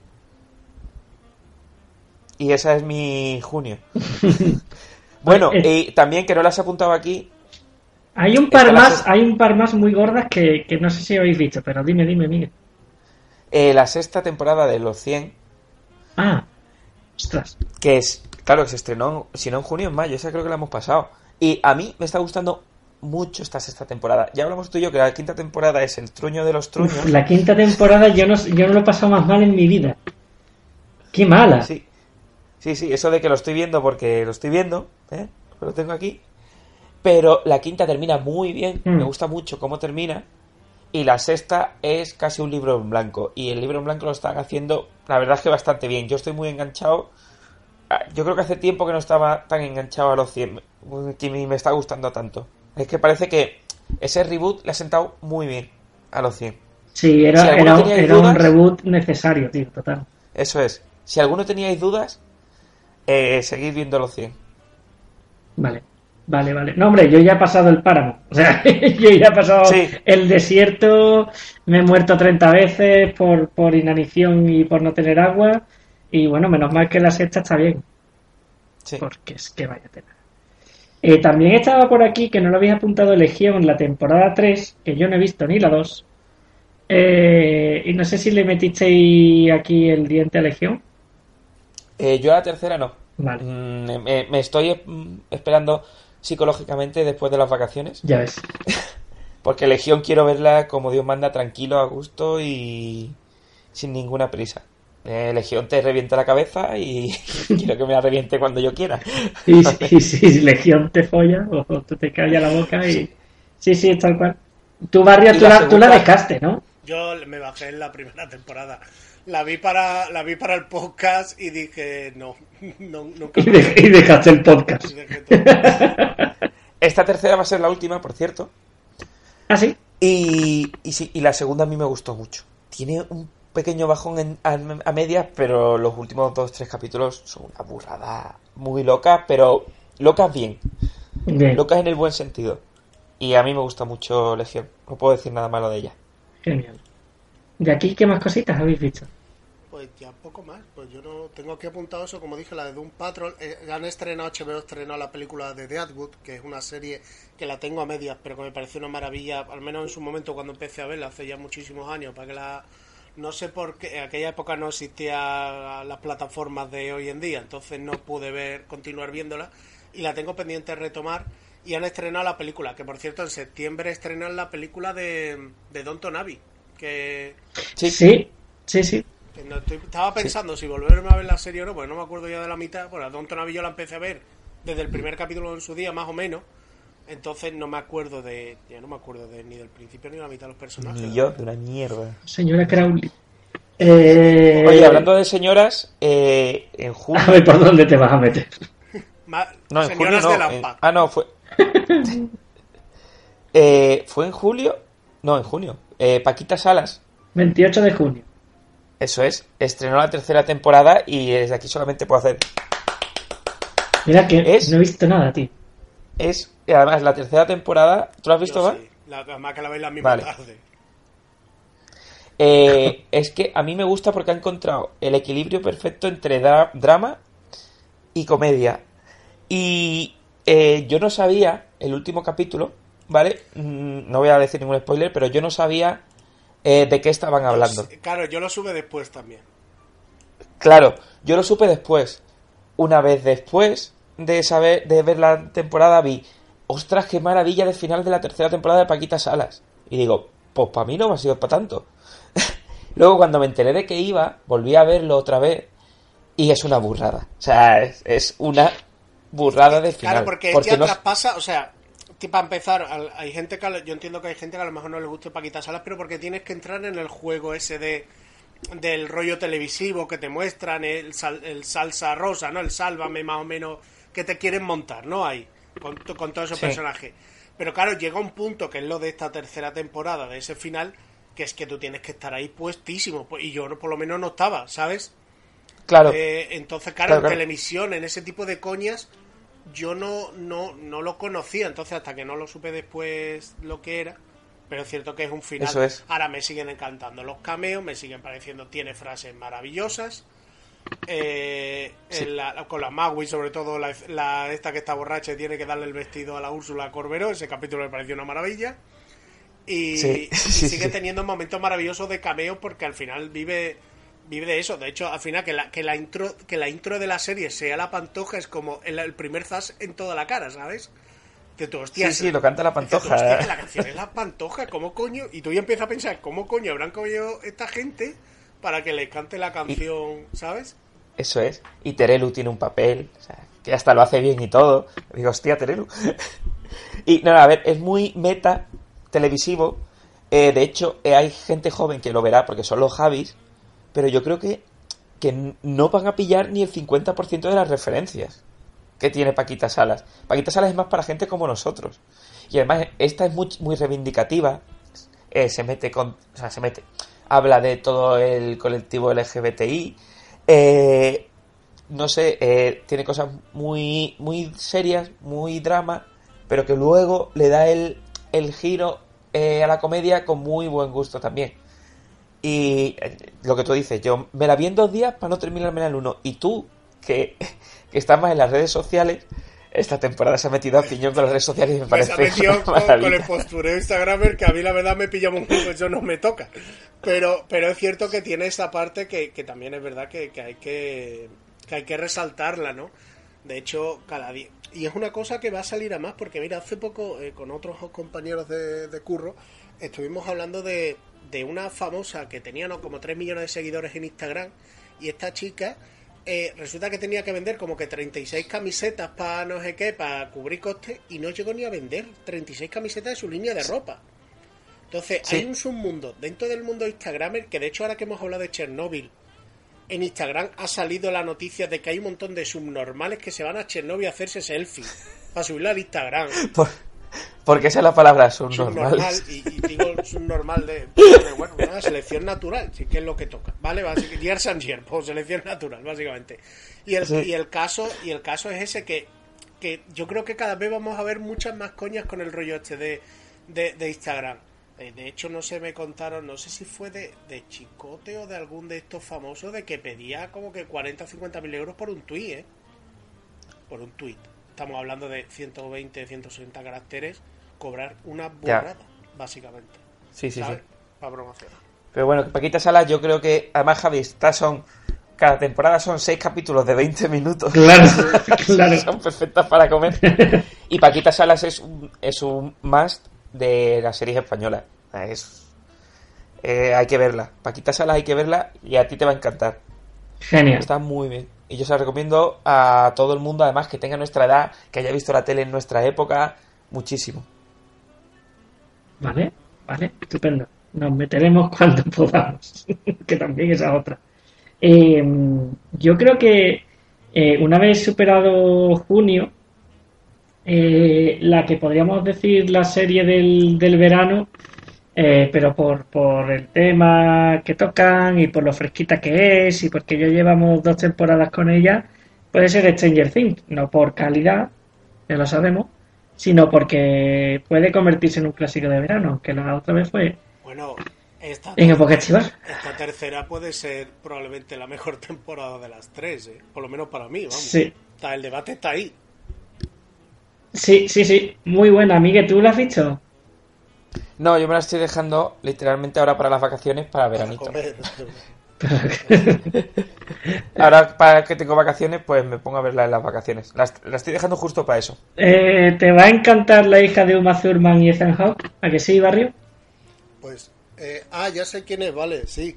Sí, sí, A ver, Barrio, la, la chica, la negra no es. Ya, ya, ya. o sea, así que tiene que ser la otra, ¿sabes? Eh, para yo, yo estoy un poquillo así con, con Barrio. Yo creo que han, que han subido nivelito. Yo, yo, yo me lo creo que me lo he visto en tres días, en dos días, no sé cuánto cuánto le, le he dedicado, pero ha sido súper rápido, claro, son ocho episodios. Eh, y me ha gustado mucho. Lo que pasa es que yo creo que en la cuarta o le dan un girito eh, y cierran todo este tema o se va a convertir en, repeti- en repetitivo, ¿no? No, es ¿No te que, parece? a, a ver, el resumen sería algo así como más de lo mismo, pero mejor que la Exacto. segunda temporada. Sí, sí, es, un es poco un así, ¿no? resumen, porque es más de lo mismo, no tiene más misterio. Es decir, te, te muestran a los niños, eh, cada uno con sus movidas, dos que se separan, de que actúan por su propia. tienen Igual que la, en la segunda temporada, que se separaban y cada uno tenía su trama. Y después caía un bicho y se juntaban para matar al bicho. No tiene misterio ninguno. Pero me parece que esta está muy bien hecha. Me han encantado las referencias a. Tiene un guiño, el guiño a Terminator me parece maravilloso. Es que me encantó, Bueno. yo lo estaba flipando y digo, me encanta esto. Tiene mucho guiño a, a lo típico, a regreso al futuro y cosas de esas. Y, y ya está, y, y es más, pero no pido tampoco más, que lo, lo bueno es que yo no. Para aquí no exijo más, ¿sabes? Te, te entretienes el divertimento del verano, como habéis dicho, aunque me dure una tarde, pero, pero está bastante bien. Sí, sí, sí. Y, y- y, claro, esto es lo típico de que, claro, al ser ocho temporadas te, queda, te quedan muchas ganas también de, joder, pues a ver si viene la siguiente Stranger Things. Creo que ha pegado un pelotazo. Claro, vosotros decís que el tema audiencias en Netflix, pues como que no se mide y este tipo de cuestiones, pero creo que ha sacado, han sacado las noticias de que 40, Stranger Things lo, ha- 40 lo ha petado. 40 Ha millones. sacado el rabo, sí, Netflix. Sí, sí, sí, sí, sí, sí. Nunca, nunca lo enseño, pero cuando la tengo tan larga, sí. Claro. ¿Sabes? ¡Que es horario infantil, Miguel!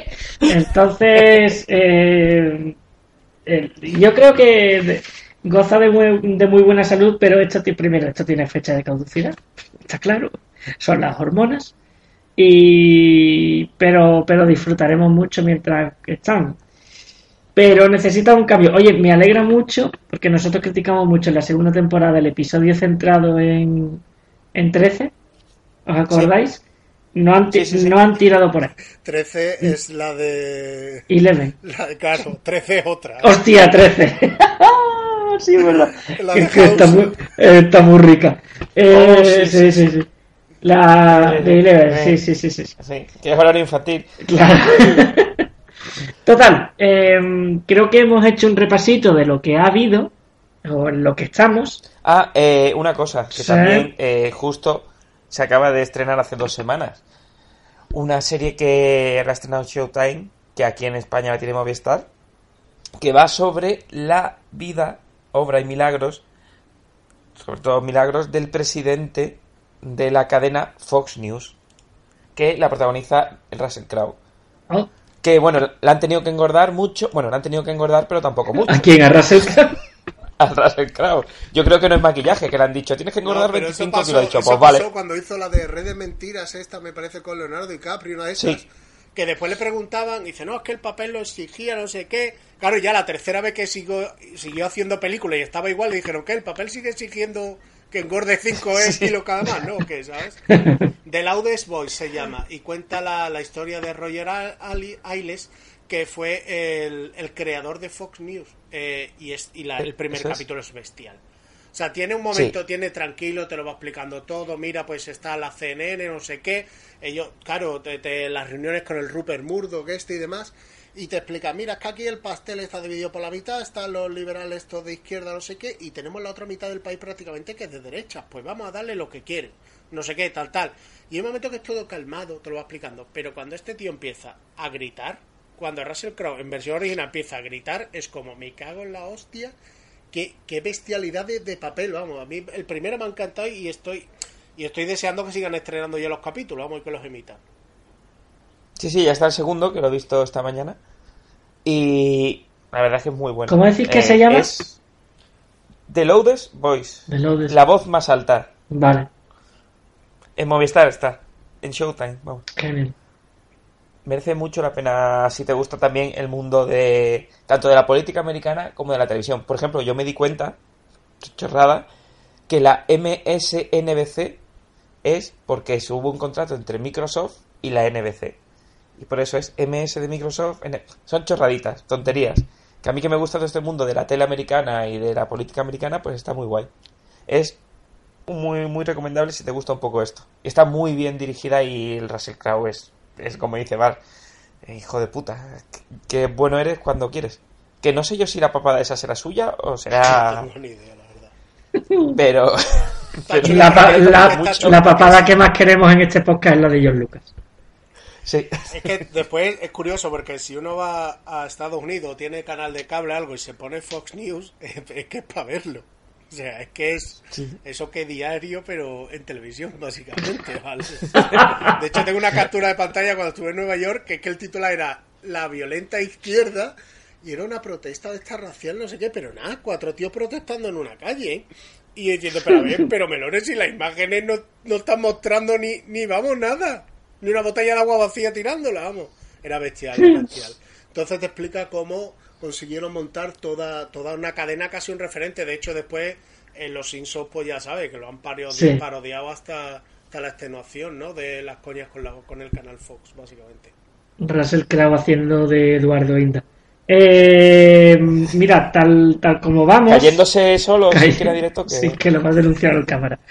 Eh, eh, teníamos pensado hacer también un repaso también de pelis, pero yo creo que eso lo vamos a dejar para el siguiente podcast y hacemos un seriado 2019, pero solo de pelis.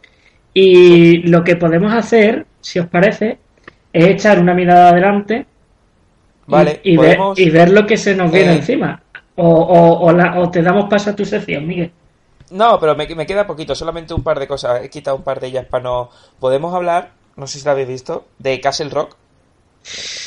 Mira que me encantaba, ¿eh? El, el concepto, pero a, a la es. mitad, tío. No, yo no la. Eso no es. la- ¿Pero la has dejado a la mitad de la serie? He dejado la mitad así.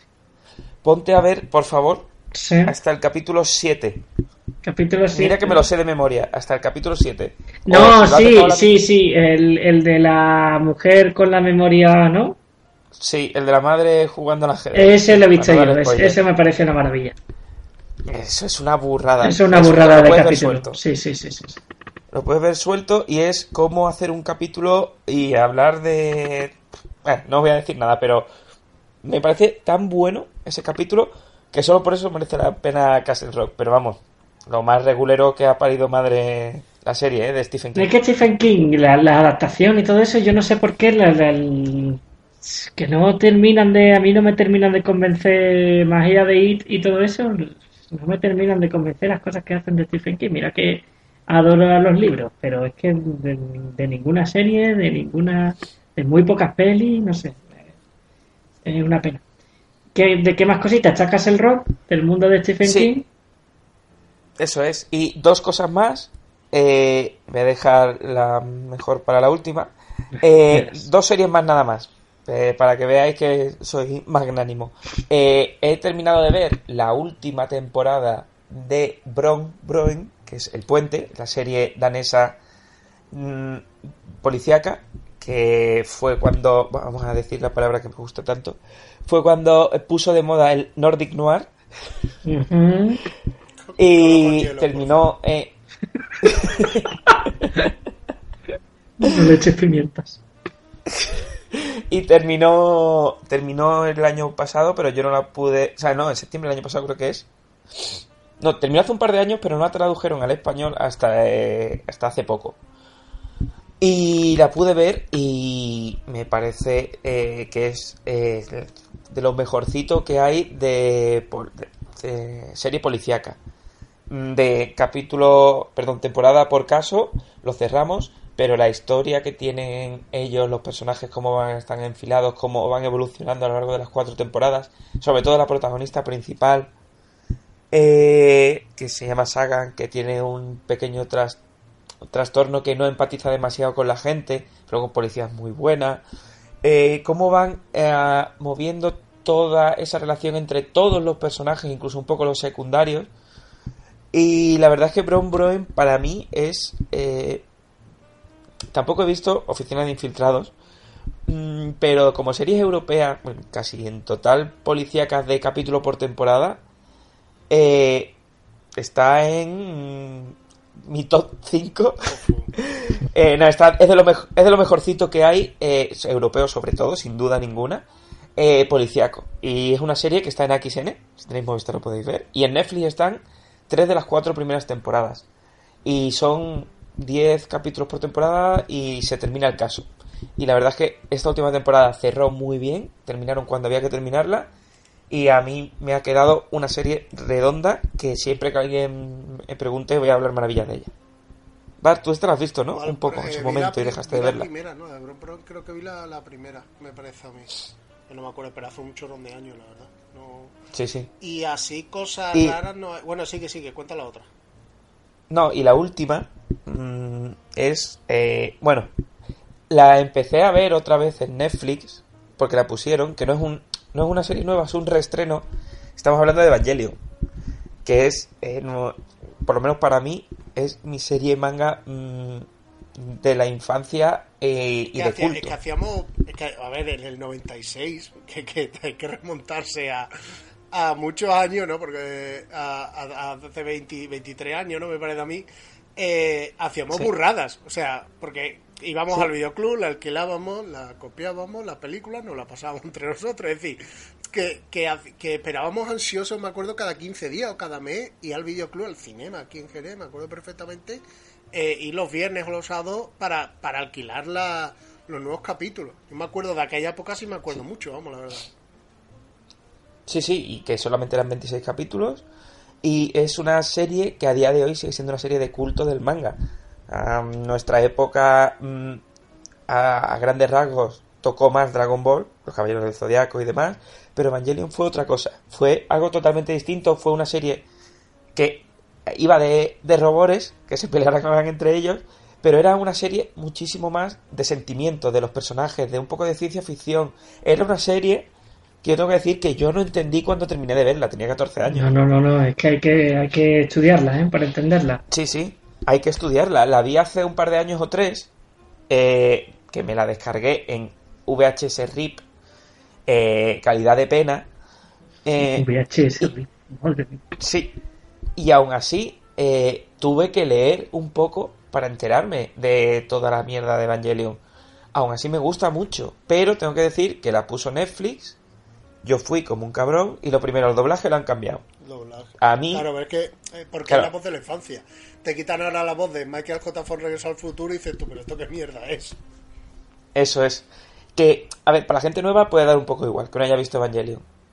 ¿Vale? Pero, eh, además, ya he visto en varios sitios que el doblaje eh, han hecho como le ha dado la gana. Eh, entre otras cosas, hay un personaje eh, que sale a mitad de la serie, que es en los años 90 era abiertamente gay, y decía a otro personaje, te quiero, pero te quiero no como amigo.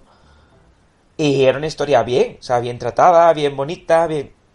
Y eh, lo han doblado como, creo que es, me gustas, pero me gustas de me caes bien. Y lo han subtitulado como me caes bien. O sea, Y creo que no ha sido el único anime que han hecho eso. El otro día leí un ¿Sí? artículo, sí, leí un artículo sobre este tema y empezaron a enumerar animes que habían eh, resubtitulados, llamémosle, y redoblados para cambiarles ese tema eh, homosexual. Eh, y no era el único Evangelion, eran, Es que- eran unos es que no sé cuantos cómo más. ¿eh? los otros. Sí, sí, que no sé cómo serán los otros, pero Evangelion, ese personaje es algo fundamental un poco más adelante. Sí, sí, sí, sé quién dice. Sí, sí. Claro, y esa relación es necesaria. Mm, Y raro, y además ya por temas de derechos, que sí está en Japón pero no están en Europa, han quitado el Fly Me to the Moon al final del capítulo, que yo personalmente lo veía necesario para decir, buf, relajación.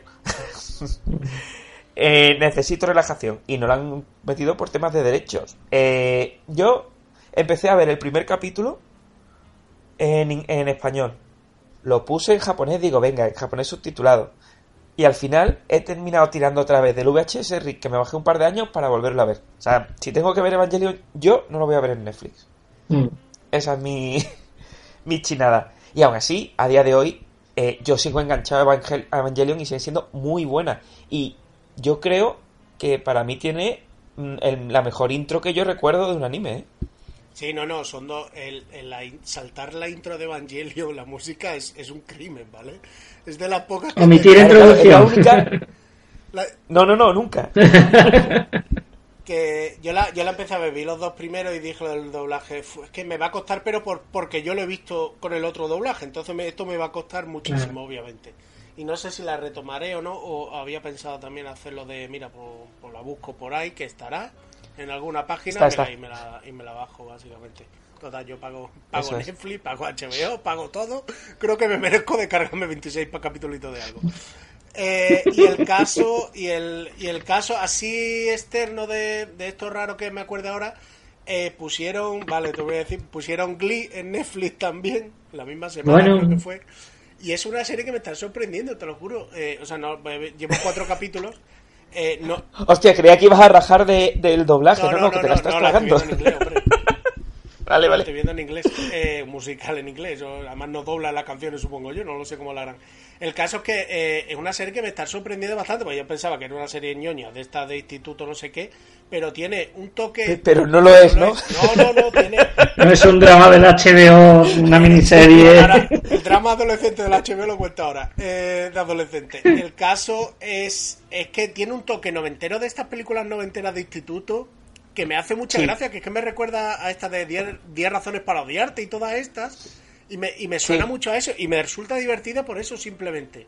Básicamente, está bien y que toca tres y que y toca temas, es decir, toca los típicos temas de la, las de la cheerleader, que la otra es la gordita, la no sé qué, es decir, toca el, el bullying, el tema gay, tocan bastantes temas la, la serie. No sé cómo se desarrollará porque no sé si llegaré a verla porque creo que son 120 o 130 capítulos.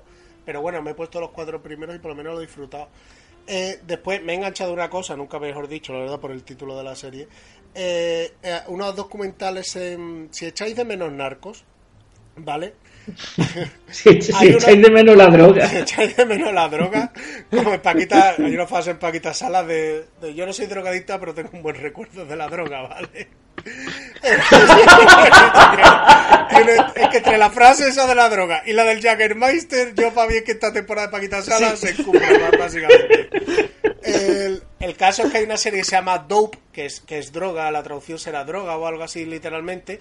Eh, son cuatro, son tres temporadas, cada una de cuatro capítulos de eso, de media hora, tres cuartos más o menos, que te van analizando el tema de drogas, pero con narcotraficantes de verdad, ¿vale? Tíos tapados hasta las cejas, obviamente, hasta las cejas de todo, tapados inclusive, Eso te decir.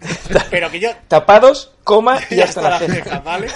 Pero el caso es que te van contando, es decir, eh, de los 12 capítulos que hay ahora mismo, eh, 7 o 8 son de ciudad de Estados Unidos, pues está Detroit, está Miami, está Baltimore, es decir, lo, lo mejor de lo mejor de la cada casa, básicamente, ves. y, de- y después te cuentan México, pero que ellos que te explican el lado de la policía y a la vez en el mismo capítulo te explican los narcotraficantes, algunos que supongo los que habrán accedido a, a contarlo. Entonces, como ver narcos con esa voz en off que te contaba narcos, pues el cártel de no sé qué tal tal, te lo cuenta igual, solo que lo, lo que hay es real.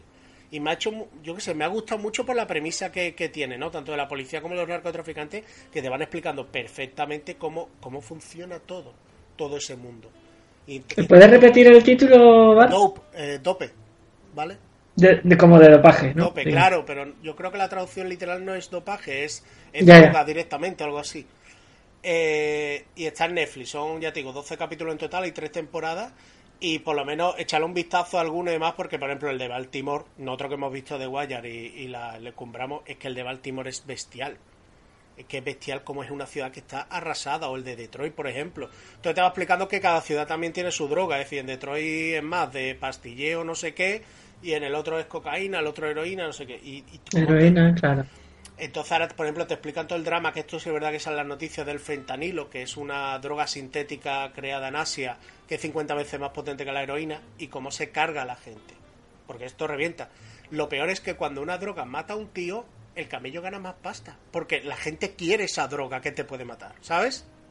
Entonces te explican, te lo explica el que el propio narcotraficante allí con todos los fardos y todo te lo explica y dice, no, yo cuando tengo aquí uno de sobredosis yo incremento las ventas. Y tú dices, pero a ver, es pero esto cómo va. Es, es bestial, yo digo, si echáis de menos narco por el rollo ese de, del rollo de la droga y eso, pues lo pues echarle un vistazo. Y ya pa, Sí, estaba buscando. Estaba buscando el de Baltimore, pues, pero no tiene segunda- nombre no, de la segunda ciudad. temporada creo que era, me parece, no estoy yo seguro ahora. Vale. Vale, pero está buscando temporada Que son 3. frases de ¿Qué? los narcos, ¿vale? La, la- los, cap- los Sí. nombres de los capítulos. Sí, además hay uno, en la temporada 3 pone un enorme cargamento de cocaína viaja desde la Colombia A rural Cádiz. hasta Madrid. Y a Cádiz. Sale, Hasta Ca- Madrid, sale pone aquí. Cádiz. Sale el puerto de Cádiz aquí al lado como incautaron no sé cuántos kilos de cocaína de Colombia, básicamente. Ah, añadir a la lista. Bien. Por eso. El, el que el cargamento. El que- De- lista de deseos de Amazon. Para Navidad. Para, Black Friday- para el Amazon O Prime. Blanca, o Blanca para Prime Navidad, como la promoción de Netflix. Ah, por cierto, hablando de Netflix, El Pionero, ¿la habéis visto? Bueno, en HBO. Hablando de Netflix. Hablando de droga y corrupción. que Hablando de- Hablando de Marbella.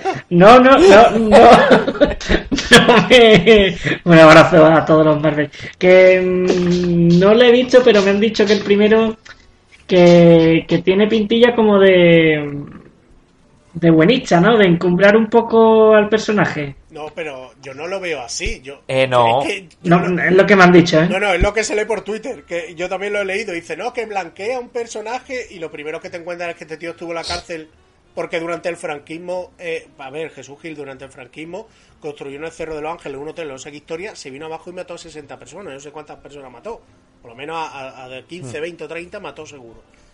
No, no, 50 y tantas ¿no? que yo me he 60 visto el primer claro. capítulo, sí. Y acabó en la cárcel. O sea, que es que no te... Blanqueamiento yo para mí no he visto ninguno. No, pero. A ver. Indultado por Franco. Yo creo. ¿tú- ¿Habéis visto el No, primer no, pero se, capítulo pasó alguno? No. cinco, pero se pasó 4 o 5 años en la cárcel, ¿eh? Sí, sí. Pero digo que. ¿Has visto el primer capítulo? Ah, vale. Que yo creo. Bueno, otra cosa. Con eso, por Sí, ejemplo. es un faro en su vida.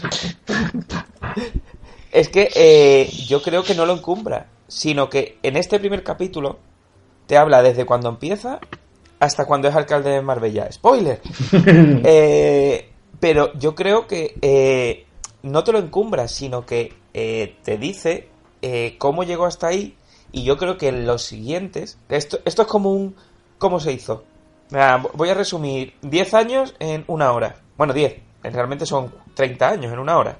Y luego, a partir de ahí, yo creo que con los siguientes va a desgranar cómo llegó hasta ahí, qué estuvo haciendo hasta ahí y qué hizo a partir Pero, de ahí. lo- o sea, todo el mundo sabe que que fue presidente, nadie fue, nadie... No, que los únicos que Dime. hablan bien de él son sus hijos y Paolo Futre. Eso Ya es. te voy a explicar. Es que no hay más. El resto del, capi- el resto del capítulo es gente poniéndolo a París, ya. Y Kiko Narváez. No, pero claro, es que, a ver, se encumbra.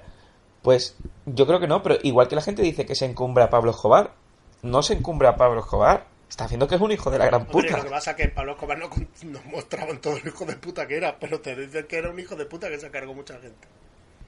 ¿Sabes? Claro, claro, pero a ver, no lo encumbra. Yo creo que a partir de esto, porque han pasado muy rápido por muchas cosas, por el Atlético de Madrid y por cómo amañó, digo, como ganó las elecciones, eh, yo- ha pasado muy rápido y ahí tienen que meter caña y meter y hablar de todo lo que ha hecho. Yo creo que esto es como un previo de mira cómo ha llegado, mira cómo ha hecho, mira cómo ha sido el puto amo, entre comillas. Eh, pero bueno, eh, era un personaje muy grande. O sea, dice que yo tengo que pagar, o sea, frases de él, yo tengo que pagar al ayuntamiento por construir viviendas que van a hacer dinero aquí. A mí, yo soy el que está siendo extorsionado. A mí me están extorsionando porque tengo que pagar por construir viviendas. O sea, ¿cómo se pueden tener los huevos tan gordos?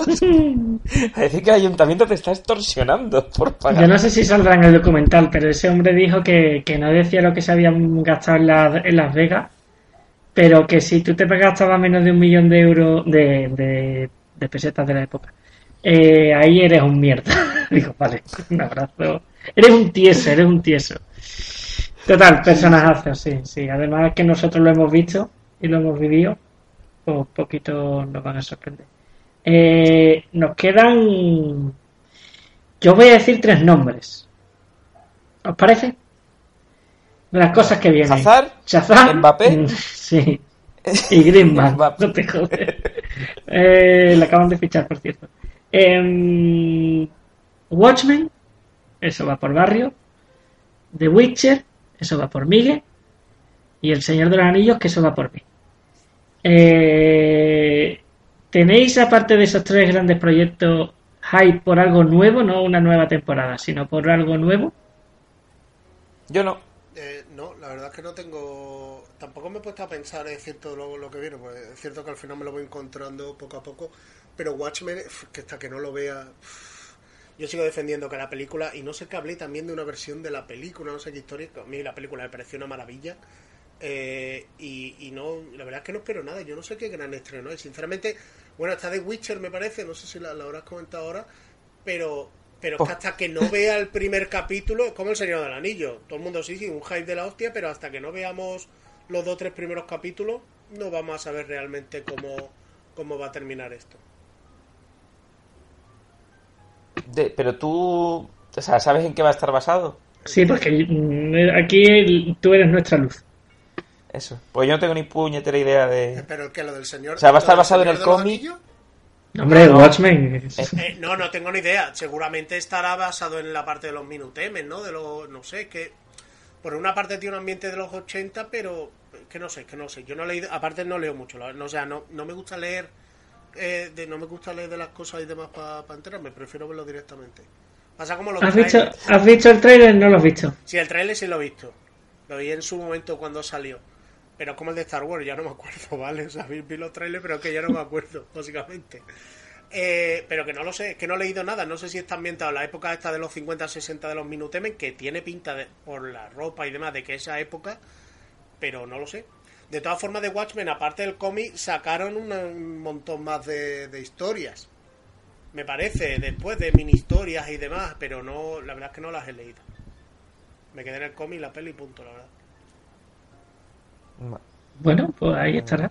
Em, Miguel Ángel. Se te viene de The Eh. Witcher. Ya. Ya. A ver, han salido fotos Han salido fotos. con, con buena pinta, incluso aunque se le vea aunque se le vea la cara a Superman, como Gerard, pues cuando no se le ve la cara digo es el Gerard de Rivia clavado. Eh, y no pinta mal. No pinta mal porque se han asemejado, al final, no sé qué coño habrán hecho por ahí, ni quién le habrá advertido, y, pero yo creo que ha sido bien advertido de las primeras imágenes a la última, que en los libros Gerard no tenía barba, Gerard era mucho más joven, Gerard era alguien sea, joven, con 100 años, era un brujo joven, inexperto, eh, vale, Mm, esa es la imagen que tenían los libros. Los libros a lo mejor, con el debido respeto, se lo han leído mm, cuatro frikis. Bueno, pues un abrazo a esos cuatro frikis. Les deseamos lo mejor y que nos escuchen en los siguientes episodios. Claro, o sea, antes de los videojuegos se lo podían haber leído cuatro frikis. Después de los videojuegos se lo han podido leer 10 frikis. Pero lo que todo el mundo, el, mainstreamismo de, del mundo tiene en la cabeza son los videojuegos. Y la verdad es que eh, al final parece que han tirado por la estética más de videojuegos. Eh, yo lo agradezco porque yo soy el que tengo en la cabeza, yo no me leído los libros. Eh, realmente a lo mejor si hubiera leído los libros estaría despotricando, pero como he dicho, como hacen menos ruido los que se han leído los libros que los que han jugado al juego, eh, pues parece que han tirado por ahí. Luego, ¿qué van a hacer? ¿Por dónde lo van a meter? ¿Van a ser después de los de los videojuegos y se van a crear su propia historia? ¿Van a adaptar el libro? No tenemos ni puñetera idea. Mm, Pero la verdad es que yo lo que he visto al principio no daba un duro y ya cada vez me gusta más. Eh, pero yo creo que esto no va a ser una serie para todo el mundo, no va a ser el nuevo Juego de Tronos. Estoy segurísimo. Porque este tipo de serie, si lo hacen como lo tienen que hacer y lo cruda que es y demás, mm, eh, a ver, yo no lo, no lo veo como un nuevo Juego de Tronos. Lo veo una muy buena serie si la hacen muy bien, o una cagada apoteósica si no le dan el presupuesto suficiente. Puede ser el, el malo de cada de cada capítulo y ya está el que tengo que cargarme. Que no creo que hagan eso, creo que tendrán una historia grande detrás. Pero yo lo que veo cada vez me gusta más y no daba mucho por la serie. No sé cómo lo ves tú. Es que la primera imagen que vimos de Henry Cavill también fue un poco decepcionante, ¿no? Ese entrar en cámara y, tomarse la poción, ¿no? El brebaje. Claro, fue un poquito triste. Yo lo único que me he leído de los libros ha sido el primero, que al final son, son una serie de relatos no conectados, llamémosle, del, del autor polaco, que, los dos primeros tomos de, la historia de Gerald de Rivia son la serie de relatos que este hombre publicaba, y después la historia de verdad viene en el tercero. Y yo eso no me lo he leído. Eh, lo que sí, como Miguel, me, me he bajado, o sea, me, he bajado, la costumbre. Me, me he jugado, me he jugado a The Witcher, eh, que Barrio ya está tardando mucho. Eh, y me parece una, una bestialidad. Entonces no tengo la dicotomía, yo estoy con el juego. Em, también te digo una cosa, eh, después cuando tú ves las series, cuando se completan, eh, a lo mejor la estética del juego llega en la cuarta temporada, ¿sabes? En el sentido de, ahora este hombre ha sufrido todo lo que tenía que sufrir, ahora este hombre ha pasado por todo, pues ya se deja la barba, ya tiene las dos espadas, eh, ya tiene las cicatrices, ya es otra cosa, ya, ¿sabes? Y esto es primera temporada, estamos empezando, vamos a tocar y nos vamos a empezar de, del tiro con todo, ¿no? A No, no, y hay que explicar el mundo además. Claro, entonces yo creo que van a hacer una, una temporadita, seguro que sale bien porque eh, este tipo de cosas después la gente, los, los que se meten en Netflix ven este tipo de cosas. Y ya Netflix se encargará de ponerlo en portada y todo eso. Entonces, yo creo que serán de varias temporadas y, y, se irán enganchando a la gente y irá la cosa bien. Esperemos que vaya bien porque a mí la fantasía fantástica es lo que me gusta. Y, y que, bueno, que salga bien. las imágenes que hemos visto por Entertainment Weekly eh, claro, no son reconocibles los personajes en ningún momento porque por libros pues no te haces tu idea, pero cada uno se hace su idea de cada personaje y después los que tenemos en, los videojuegos no tienen nada que ver con lo que vemos en pantalla. Total, que ver... Sí, pero cada vez se parece, cada vez se parecen más. Está cogiendo más esa estética. Sí, bueno, pero tú me dices a Jennifer, pues mira, ¿qué quieres que te diga? Esa es Ciri. pues mira, pues qué quieres que te diga. Claro, entonces... Sí, pero pega más con lo que con el referente del videojuego que con el libro. Sí, sí, veremos, veremos. Eh, lo que sí, quienes han puesto toda la carne en el asador me da la sensación, porque todo lo que se va escuchando va bien, es el, Señor de los Anillos, ¿no? Alguien está destrozando tu casa por detrás. O que la, la, la, perra me está diciendo, mira, deja de hablar de gilipolleces ya y darme una vuelta. Así que vamos a, vamos a, tengo que sacar al Luargo, pero antes de sacar aquí al bicho, em, yo quiero hablar de mi libro. Eh, eh, Amazon ha puesto mm, su dinerito. De hecho, me da la sensación que Amazon está sacando cada vez más series. O sea, más que me apetece meterme. O sea, yo me meto en Netflix por, por System pero van sacando Amazon poco a poco una serie, otra serie, otra serie que me meto en la aplicación de Amazon y lo veo. Y eso está, eso va a eclosionar yo creo con El Señor de los Anillos. Sí, eh, empezaron, empezamos con muy poca información, tenemos muy poca información y ya empezamos a ponernos nerviosos porque si esto hay que estrenarlo en 2020, ¿dónde está el cast? ¿No?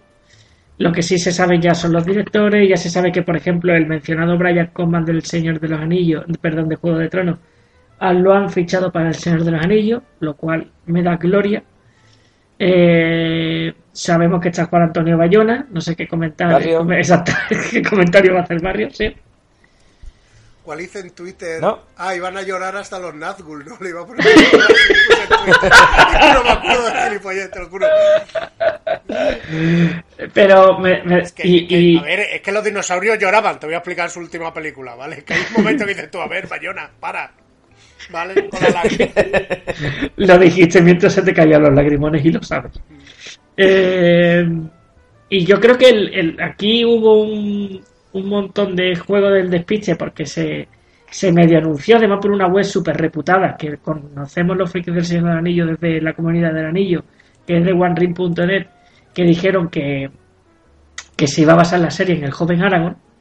Y creo que dijimos en, en este podcast que era la, la decisión más, menos rara, en el sentido de si tú compras unos derechos para que se vean Rivendell, para que se vean Minas Tirith, para que se te vea mm, Rohan, para que se te vean todo esto, pues lo normal es que tú tires un poquito para atrás para de la comunidad del anillo y un joven Aragorn, que es un personaje que todo el mundo lo sabe reconocer, recorre la Tierra Media. Pero no ha ido por ahí la, his- la historia. La historia es que el community manager del Twitter de, mm, de, la, de la cuenta del Señor de los Anillos de Amazon eh, empezó con un primer tweet de, de citando a Tolkien, lo cual eso siempre es buena señal, siempre que se cita a Tolkien o que se vaya a la fuente, siempre ha sido buena señal en todo tipo de, produci- de producción. Y la, la cita era, yo empecé sabiamente con un mapa. Y es verdad, Tolkien, si tú sabes cómo escribió el Señor del Anillo, que yo algo de eso he leído, sabe que una de las cosas que le traía por el camino de la amargura era el tema de las distancias, los mapas, etcétera, etcétera. Y empezaron a sacar eh, mapas de la Tierra Media, mapas mudos, hasta que hubo, claro, a cada mapa se le acompañaba un eh, tres anillos para los elfos bajo tierra, ese tipo de, historia, la leyenda del anillo, y eso te indicaba cada cuántos días iba a sacar un nuevo mapa. La explosión llegó después de que todo el mundo analizara cada mapa y dijera, pues esto es de esta época, esto es de esta otra época. La explosión llegó cuando metieron a Númenor. Y aquí es cuando yo creo que Amazon se acaba de apuntar el primer tanto, aparte de meter a John Howe, que de eso sí que os comento después. El primer tanto, y es que hay mucha valentía al decir, yo voy a situar la historia que quiero contar en la segunda edad y no en la tercera, que es donde se desarrolla el Señor de los Anillos. Y haciendo memoria sobre todo lo que ocurre en esa segunda edad, puede quedar una serie absolutamente impresionante. Mucho mejor que lo que hubiese quedado con un joven Aragorn. Porque sabemos todos los hitos que, que- ocurren ahí, desde la Forja de los Anillos, a la Guerra de la Última Alianza, a la caída de Númenor, bueno, ahí hay de todo. Eh, y, y yo creo que demuestra valentía y mucha inteligencia. Por lo tanto, por ahora, el camino mm, pinta muy, muy bien, muy bien. Bueno, pues a ver qué tal, porque 2020 está ya ahí al lado y todavía no han enseñado nada de nada. Nada, nada, nada. No sabemos nada de casting, no sabemos nada. Por eso, por eso. Los direc- O sea, di- el 2020 directores, directores, básicamente. 2020 ya tendrían que estar rodando en septiembre. Bueno, creo que, que decidieron rodar, creo que dijeron al principio Escocia, pero que al final se han decidido de nuevo por Nueva Zelanda. Y yo no sé si me, no sé si me lo estoy inventando, algo de España puede haber, pero no, no lo sé, no lo sé. También he escuchado de Italia, bueno, no sé, pero, pero claro, eh, aquí se tiene que empezar ya a escuchar cosas, porque ya se sabe que John Howe va a estar detrás del diseño de, producción, el Bayona va, a poner los tonos de los primeros capítulos, ya se van sabiendo cosas, pero hasta que no te ponga King, Numone ahora, eh, este va a ser este otro, no podemos decir nada. Pues nada, irán sacándolo con cuentagotas como siempre, pero vamos, esta es la chinada del señor Amazon. Y yo creo que ha puesto ahí a todos sus recursos para decir no me hagas una mierda de esto. Sí, y por ahora van bien. Vamos a ver después, esto se puede ir a la mierda, ¿sabes? Sí. Pero bueno, lo que hablábamos antes, yo creo que ninguna de estas tres, seguro, van a ser la nueva Juego de Tronos, por muy bien que lo hagan también el Señor de los Anillos. Porque Es que, lo, es que eh, lo- lo nuevo, la nueva Juego de Tronos, que es? Una serie que tenga todo el mundo absolutamente enganchado, pero todo el mundo mundial. Claro, Es que claro. eso va a llegar, pues a lo mejor dentro de 10 años otra vez, quién sabe. Eso es. Por otra que no la sepamos ni ver venir, o sea que. Sí, sí, sí. Eso eso, y, y va a ser sin querer. Sí, sí. Pero bueno, mientras que siga habiendo fantasía y la gente siga pe- metiendo pasta y no sea un... ¿Cómo se llamaba esta extraña? De... Que veías tú, rara, A ver, de fantasía. Chanara, Chanara. La crónica de Eso, la Chanara. Sí, de, crónica de Chanara, ¿no? Era. de, la, de Choni. Sí, sí, sí, sí. sí. Va, no, pero eh, mientras que haya fantasía buena y de calidad, que el Juego de Tronos es lo bueno que ha hecho, Mm. todo bien. Vienen, vienen Oh. unas pocas. Hay un artículo por ahí, así para el siguiente podcast lo rescatamos, que te contaban todas las actuaciones de la rueda del tiempo, no sé qué historias que iban a sacar. Y salió un chorrón de serie, ¿eh? que no te creas tú que era. que no es las tres que habéis contado, que es que había como cuatro o cinco Mm. más por ahí que tenían pe- previsto a raíz de Juego de Tronos, obviamente. Claro, la rueda del tiempo lo que pasa que es el, el- una enciclopedia sopena desde la A a la Z de tomos que el, el- el- es una, un libro de fantasía, bueno, es una historia macro de fantasía épica que se murió el, el, el autor antes del último libro, ¿vale? Eso es. ¿vale? No quisiera yo aquí levantar nada. Y que se lo tuvieron, se lo tuvieron que, se lo tuvieron que, que acabar el Brandon Sanderson, que es otro gordo de la fantasía, se la tuvo que, que acabar y se ve que es muy buena tal, pero yo no me atrevo con eso todavía. Yo ya llegará el momento, estoy con, con otras movidas de lectura y, y ya llegará. Sí, sí, de leerte 17 libros además. Pero es que es brutal, es que eso es una pasada. ¿no? Sí. Pues nada. Bueno, Yo nenes. creo que queda una cosa bonita, ¿no? Sí, ¿no? Sí. ¿Tú qué ¿Para dices? qué hacer uno cada dos semanas y podemos hacer uno al año? Sí, sí, sí. Sí, sí, cada siete meses podemos hacer uno. Barrio, ¿alguna, alguna cosita que te Vamos a haya la quedado? piloto esta, la verdad. Que nada, que unas últimas palabritas, Barrio, Miguel y despedimos. poco más que el bueno no No, si dices no poco más, no. No hay un qué. me refiero a- hemos repasado más o menos lo que pueden estrenar ahora quedaría por ahí de Terror que llega el 12 de agosto Eh, a finales de agosto creo que llegaba también la del Cristal Oscuro son las dos que yo tengo más o menos ganas de ver eh, este verano la verdad y Sí, y la, nue- la nueva serie de, de Starbucks, no del bar, de- del bar, sino Del de bar. la de Galáctica. Starbucks, del bar. no sé de qué no, sí, Puto- que si tengo que si quiero Inculto. Starbucks, la prota de Battlestar Galáctica. Sí, que sí, sí, sí, sí, siempre sí. Verónica Más, la querrás ver también. Orange is the New. Black, también la temporada 7, la querrás ver. ¿No? Sí. Bueno. Nah, yo Orange is the New Black no, pero Barrio sí. Yo sí, porque eh, es cierto que es una serie que, que perdió el norte hace ya dos o tres temporadas, a los House of Cards más o menos, no tan bestia. Uf, Por cierto, que le han retirado la demanda a Kevin Spacey, y ahora, claro, Kevin Spacey va a demandar Netflix y le va a pedir una millonada, no lo siguiente. Y nosotros a, a Netflix también, porque vaya tela. Sí, sí. Chicos, lo dejamos aquí. Yo creo que el siguiente en seriados puede ser dentro de, yo que sé, tres años. Y repasamos, repasamos. Yo creo que, que nos queda también la parte películas, porque ha habido mucho, mucho, mucho este año. Y viene mucho, mucho, mucho, muy gordo también hasta finales de año. Eh, Sí, y han pasado tres años y sigue sin haber una película mejor que La La Land y no se ha llevado el Oscar. Vale, la pedrada de Miguel. Eh, gente, abrazote fuerte, me alegro de estar por aquí otra vez. Y me voy a poner Years and Years, Paquita Sala, el, el promotor, ¿no? ¿Cómo es el de Jesús Gil? El promotor, El, el promotor, sí. El el promotor. Venga. Y, y nos vemos, chavales. Mira, Un abrazo. Justo acaba de ganar Federer, ¿vale? Metapodcast, adiós. La mierda. Nada. Adiós. Adiós.